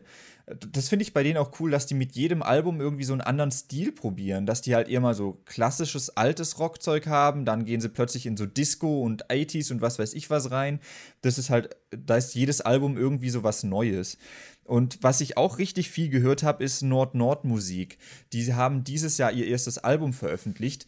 Die, ähm, wer KIZ kennt, könnte die auch kennen, weil die zumindest bei dem Lied Neuruppin haben die einen Part mitgehabt und da kam eben jetzt dieses, äh, also ich sag jetzt immer noch dieses Jahr, weil ich halt noch im 2019-Modus bin. Aber 2019 kam noch Neuruppin 2 raus, wo sie auch mit KIZ zusammen das halt äh, gemacht haben, das Lied. Und dann kam so ein ganzes Album raus und ich, ich überlege gerade, wie man die am besten beschreiben kann. Das ist so Rap-Musik, aber auf Horror und düster getrimmt. Also, dass du wirklich äh, die ganze Zeit über irgendwelche Teufelspakte äh, Pakte und äh, über Suizid und Kirchen und was weiß ich was die Texte sich handeln und über Ritualmorde und was weiß ich was oder äh, dass es dann um echte Serienmörder geht, die es halt gab und so. Das ist alles sehr, sehr düster und die Beats sind auch sehr düster. Das ist so wirklich so eine wenn man in der richtigen Stimmung ist, ist das, finde ich, total geil. Also das, das ist was, was ich mir vorstellen kann, was auch viele Horrorfans irgendwie cool finden würden. Ich finde so, ähm, Ja, ist auch irgendwie ziemlich edgy von den Texten her. ja, es ist total edgy. Das ist immer so, das ist so an der Grenze zu, eigentlich ist es voll edgy und total unauthentisch, aber irgendwie finde ich es auch richtig geil. Und es, äh, es ist manchmal sitze ich halt abends da, ziehe mir meine Kopfhörer auf und höre dann richtig laut die Musik, weil die, die auch immer so geile Bässe haben und die Musik hat so eine richtig äh, geile Horrorfilmstimmung irgendwie. Das ist so, das ist voll atmosphärisch, die Musik einfach. Ja, ich hatte auch manchmal, äh, also gerade als das Album rauskam, habe ich es auch ein paar Mal gehört. Und manchmal wurde es mir auch irgendwie zu viel von den Texten. Weil es halt wirklich so die ganze Zeit nur darum geht, wie sie irgendwelche Leute aufschlitzen oder irgendwelche Gewalttaten machen und so. Oder äh, Satan anbeten. äh, und manchmal hatte ich dann so ein mulmiges Gefühl beim Hören und habe dann was anderes angemacht. Aber ab und an bin ich dann wieder in der Stimmung und finde es ganz cool. Ist auch so ein bisschen so gemischte Gefühle irgendwie. Also ich muss da wirklich in der Stimmung sein. Ich weiß noch, dass die Musikvideos halt auch richtig äh, äh, creepy sind teilweise. Ich glaube, bei Pathologie haben sie ja einfach ganz viele verschiedene Horrorfilmszenen und auch so von alten Trashfilmen und so zusammengeschnitten. Und dann bei äh, 666 FFF zum Beispiel haben sie ja dann diese, äh, diese drei äh, Frauen, die dann irgendwie komplett schwarz gekleidet rumlaufen und irgendwelche Leute abstechen oder mit Mülltüten ersticken oder so. Und äh, wo sie dann irgendwie so ein kleines Mädchen haben, dem sie irgendwie so ein Herz verfüttern und dann siehst du, wie so ein Herz auf dem Teller liegt und sie schneiden das mit Messer und Gabel klein und essen das dann so. Also die haben halt. Das klingt alles so edgy, wenn man das so erzählt. Es ist eigentlich auch richtig edgy. Ich weiß, ich. das ist so an, ich finde, wie gesagt, es ist halt so an der Grenze zu zwischen edgy und cool irgendwie. Äh, äh, ich denke mir selber ab und zu, wenn ich es höre, so, das ist eigentlich richtig ah, eigentlich nicht so geil. Es ist halt auch immer irgendwie das Gleiche und so, ja, lass mal irgendwas sagen, wodurch wir so richtig krass wie Teufelsanbeter und was weiß ich was und richtig düster wirken und so. Aber gleichzeitig durch die Musik wirkt es halt irgendwie. Und das, das war auch dieses Jahr einer meiner Top-Künstler bei dem Spotify-Wrap-Up, war auch in der Top 5. Also Nord-Nord-Musik, das Album Hexe habe ich echt, echt viel gehört. Ja, also manchmal cringig und manchmal finde ich es geil. Es ist so komisch. Und einmal weiß ich noch, da äh, kam irgendwie der Postbote und du hattest deine Zimmertür offen und voll laut Nord-Nord-Musik an. Weil kam dann halt irgendwie, wie sie gerade irgendjemand abstechen. Und ich nimm so beim äh, Postboten irgendwie an und denk so, Alter, es ist gerade unangenehm, wenn der auf den Text hört. So. Äh, es ist mir noch eine Sache eingefallen, eine Band, und zwar Caravan Palace. Das ist so eine Elektro-Swing-Band. Und die haben dieses Jahr oder letztes Jahr auch ein Album rausgebracht. Und die höre ich auch sehr gerne. Ich finde Elektro-Swing ist eh irgendwie voll geil. Ist auch so diese, so ähnlich wie Royal Republic, so. Das höre ich gern beim Duschen oder wenn ich irgendwie gerade so in so eine Hype-Stimmung kommen will, mhm. unterstützt es mich dabei ganz gut. Ja, ich habe auch letztes Jahr erst äh, festgestellt, dass äh, The Prodigy 2018 äh, noch ein Album rausgebracht hatte und das habe ich dann auch äh, relativ viel gehört 2019. So, das ist, finde ich immer so ein bisschen weird, wenn ich so eine Band, die ich früher mal richtig viel gehört habe, wenn ich dann durch Zufall so rausfinde, so, oh ja, die haben vor einer Zeit ein neues Album rausgebracht und das kennst du noch gar nicht. Also ich war dann auch überrascht, dass Blink 182, die hatten, glaube ich, auch 2018 ein neues Album rausgebracht, wo ich dachte, boah, das habe ich gar nicht mitbekommen. Die habe ich richtig viel gehört früher. Und ja. boah, was war denn das, was ich da jetzt gerade noch zu sagen wollte? Irgendwas hatte ich da gerade noch, aber ich weiß es nicht mehr. Hm. Ah, schade. Tja, aber ich glaube, dann sind wir am Ende unseres sehr ausführlichen Rückblicks angekommen. Ich glaube, wir knacken gleich die Zwei-Stunden-Marke, sind kurz davor. Oh, das ist unser längster Podcast bisher. Und ich darf ihn schneiden. Ich glücklicher, da freue ich mich schon ja. drauf. Geil. also, ja. Oh Mann. Dann mal ja. gucken, was wir beim nächsten Mal machen. Wahrscheinlich reden wir so ein bisschen dann über persönlichere Ereignisse aus dem letzten Jahr und gucken auch so, was wir 2020 vielleicht so vorhaben und reden. Ja. Gucken mal wir gucken, mal. wie viel wie viel das einnimmt. Vielleicht wird es dann noch so eine Mischfolge. Mal gucken. Ja. Denkt auch gerne daran, uns neue Themen noch vorzuschlagen. Die können wir dann in unsere Auswahl damit aufnehmen und auslosen. Ja, und ihr könnt ja. auch beim äh, Subreddit, beim Nachzügler Subreddit, ich weiß gerade gar nicht mehr, wie das heißt. Ich glaube, Nachzuegler SR heißt es, glaube ich, äh, vorbeischauen. Ich habe neulich gesehen, da werden inzwischen schon Memes gepostet. Echt? Ja. Okay. Da war so ein Meme, bei dem man irgendwie im Vordergrund zwei, das war so ein Classical Art Meme, wo man im Vordergrund so zwei Leute reden hat, äh, gesehen, hat, hat, gesehen hat, wie zwei Leute reden. Und das waren irgendwie, ich weiß nicht mehr, wer das war, die Space Frogs und noch wer, die einen Podcast hatten. Und im Hintergrund hat man so ein Fenster gesehen, was auf war, wo zwei Leute durchgeguckt haben. Und da stand Nachzügler und dann stand irgendwie sowas dran wie, irgendwann werden wir auch so berühmt sein. Ja. wow. Und ab und zu gibt es solche Memes wie, wenn die neue Nachzügler-Folge online ist und dann sieht man aus diesem einen Video, wo wir Hentai Kam geguckt haben, wie wir beide so oben ohne auf dem Sofa sitzen und uns so voll freuen und auf dem Bildschirm sein. Also ja, wow. wenn ihr Nachzügler-Memes sehen wollt, dann schaut beim Nachzügler-Subreddit vorbei. oh Mann. Ja gut, äh, ihr könnt natürlich auch gerne irgendwie auf iTunes oder auf anderen Plattformen ein liebes Kommentar hinterlassen. Gerne auch auf YouTube. Und ja, dann würde ich sagen, wir hören uns wahrscheinlich wieder in knapp, ne, knapp in ungefähr zwei Wochen. Knapp würde ja sagen, dass es früher kommt. Ich würde sagen, es dauert mindestens zwei Wochen. Äh, ja, aber das kann ich ja schon mal vorwegnehmen. Es ist, glaube ich, eins unserer Ziele, vielleicht dieses zwei Wochen Rhythmus-Ding irgendwie aufrechtzuerhalten. Ja. ja. Sag sowas nicht, jetzt schaffen wir es nicht und dann ja, sind ja. alle enttäuscht. Na gut. Sind alle enttäuscht. wir haben ja schon tief gestapelt mit unserem Namen, also so hoch sollten die Enttäuschungen eigentlich nicht sein wenn ja. was mal später kommt. Aber gut, gut, in dem Fall, falls jemand tatsächlich bei diesem längsten Podcast bisher bis hierher zugehört hat, danke dafür, Respekt. Äh, ja. MJ, Und MJ, Respekt. Und falls sie es hört, besondere Grüße an Annis Mutter. Na gut, dann hören wir uns beim nächsten Mal wieder. Danke fürs Zuhören. Ciao. Ciao.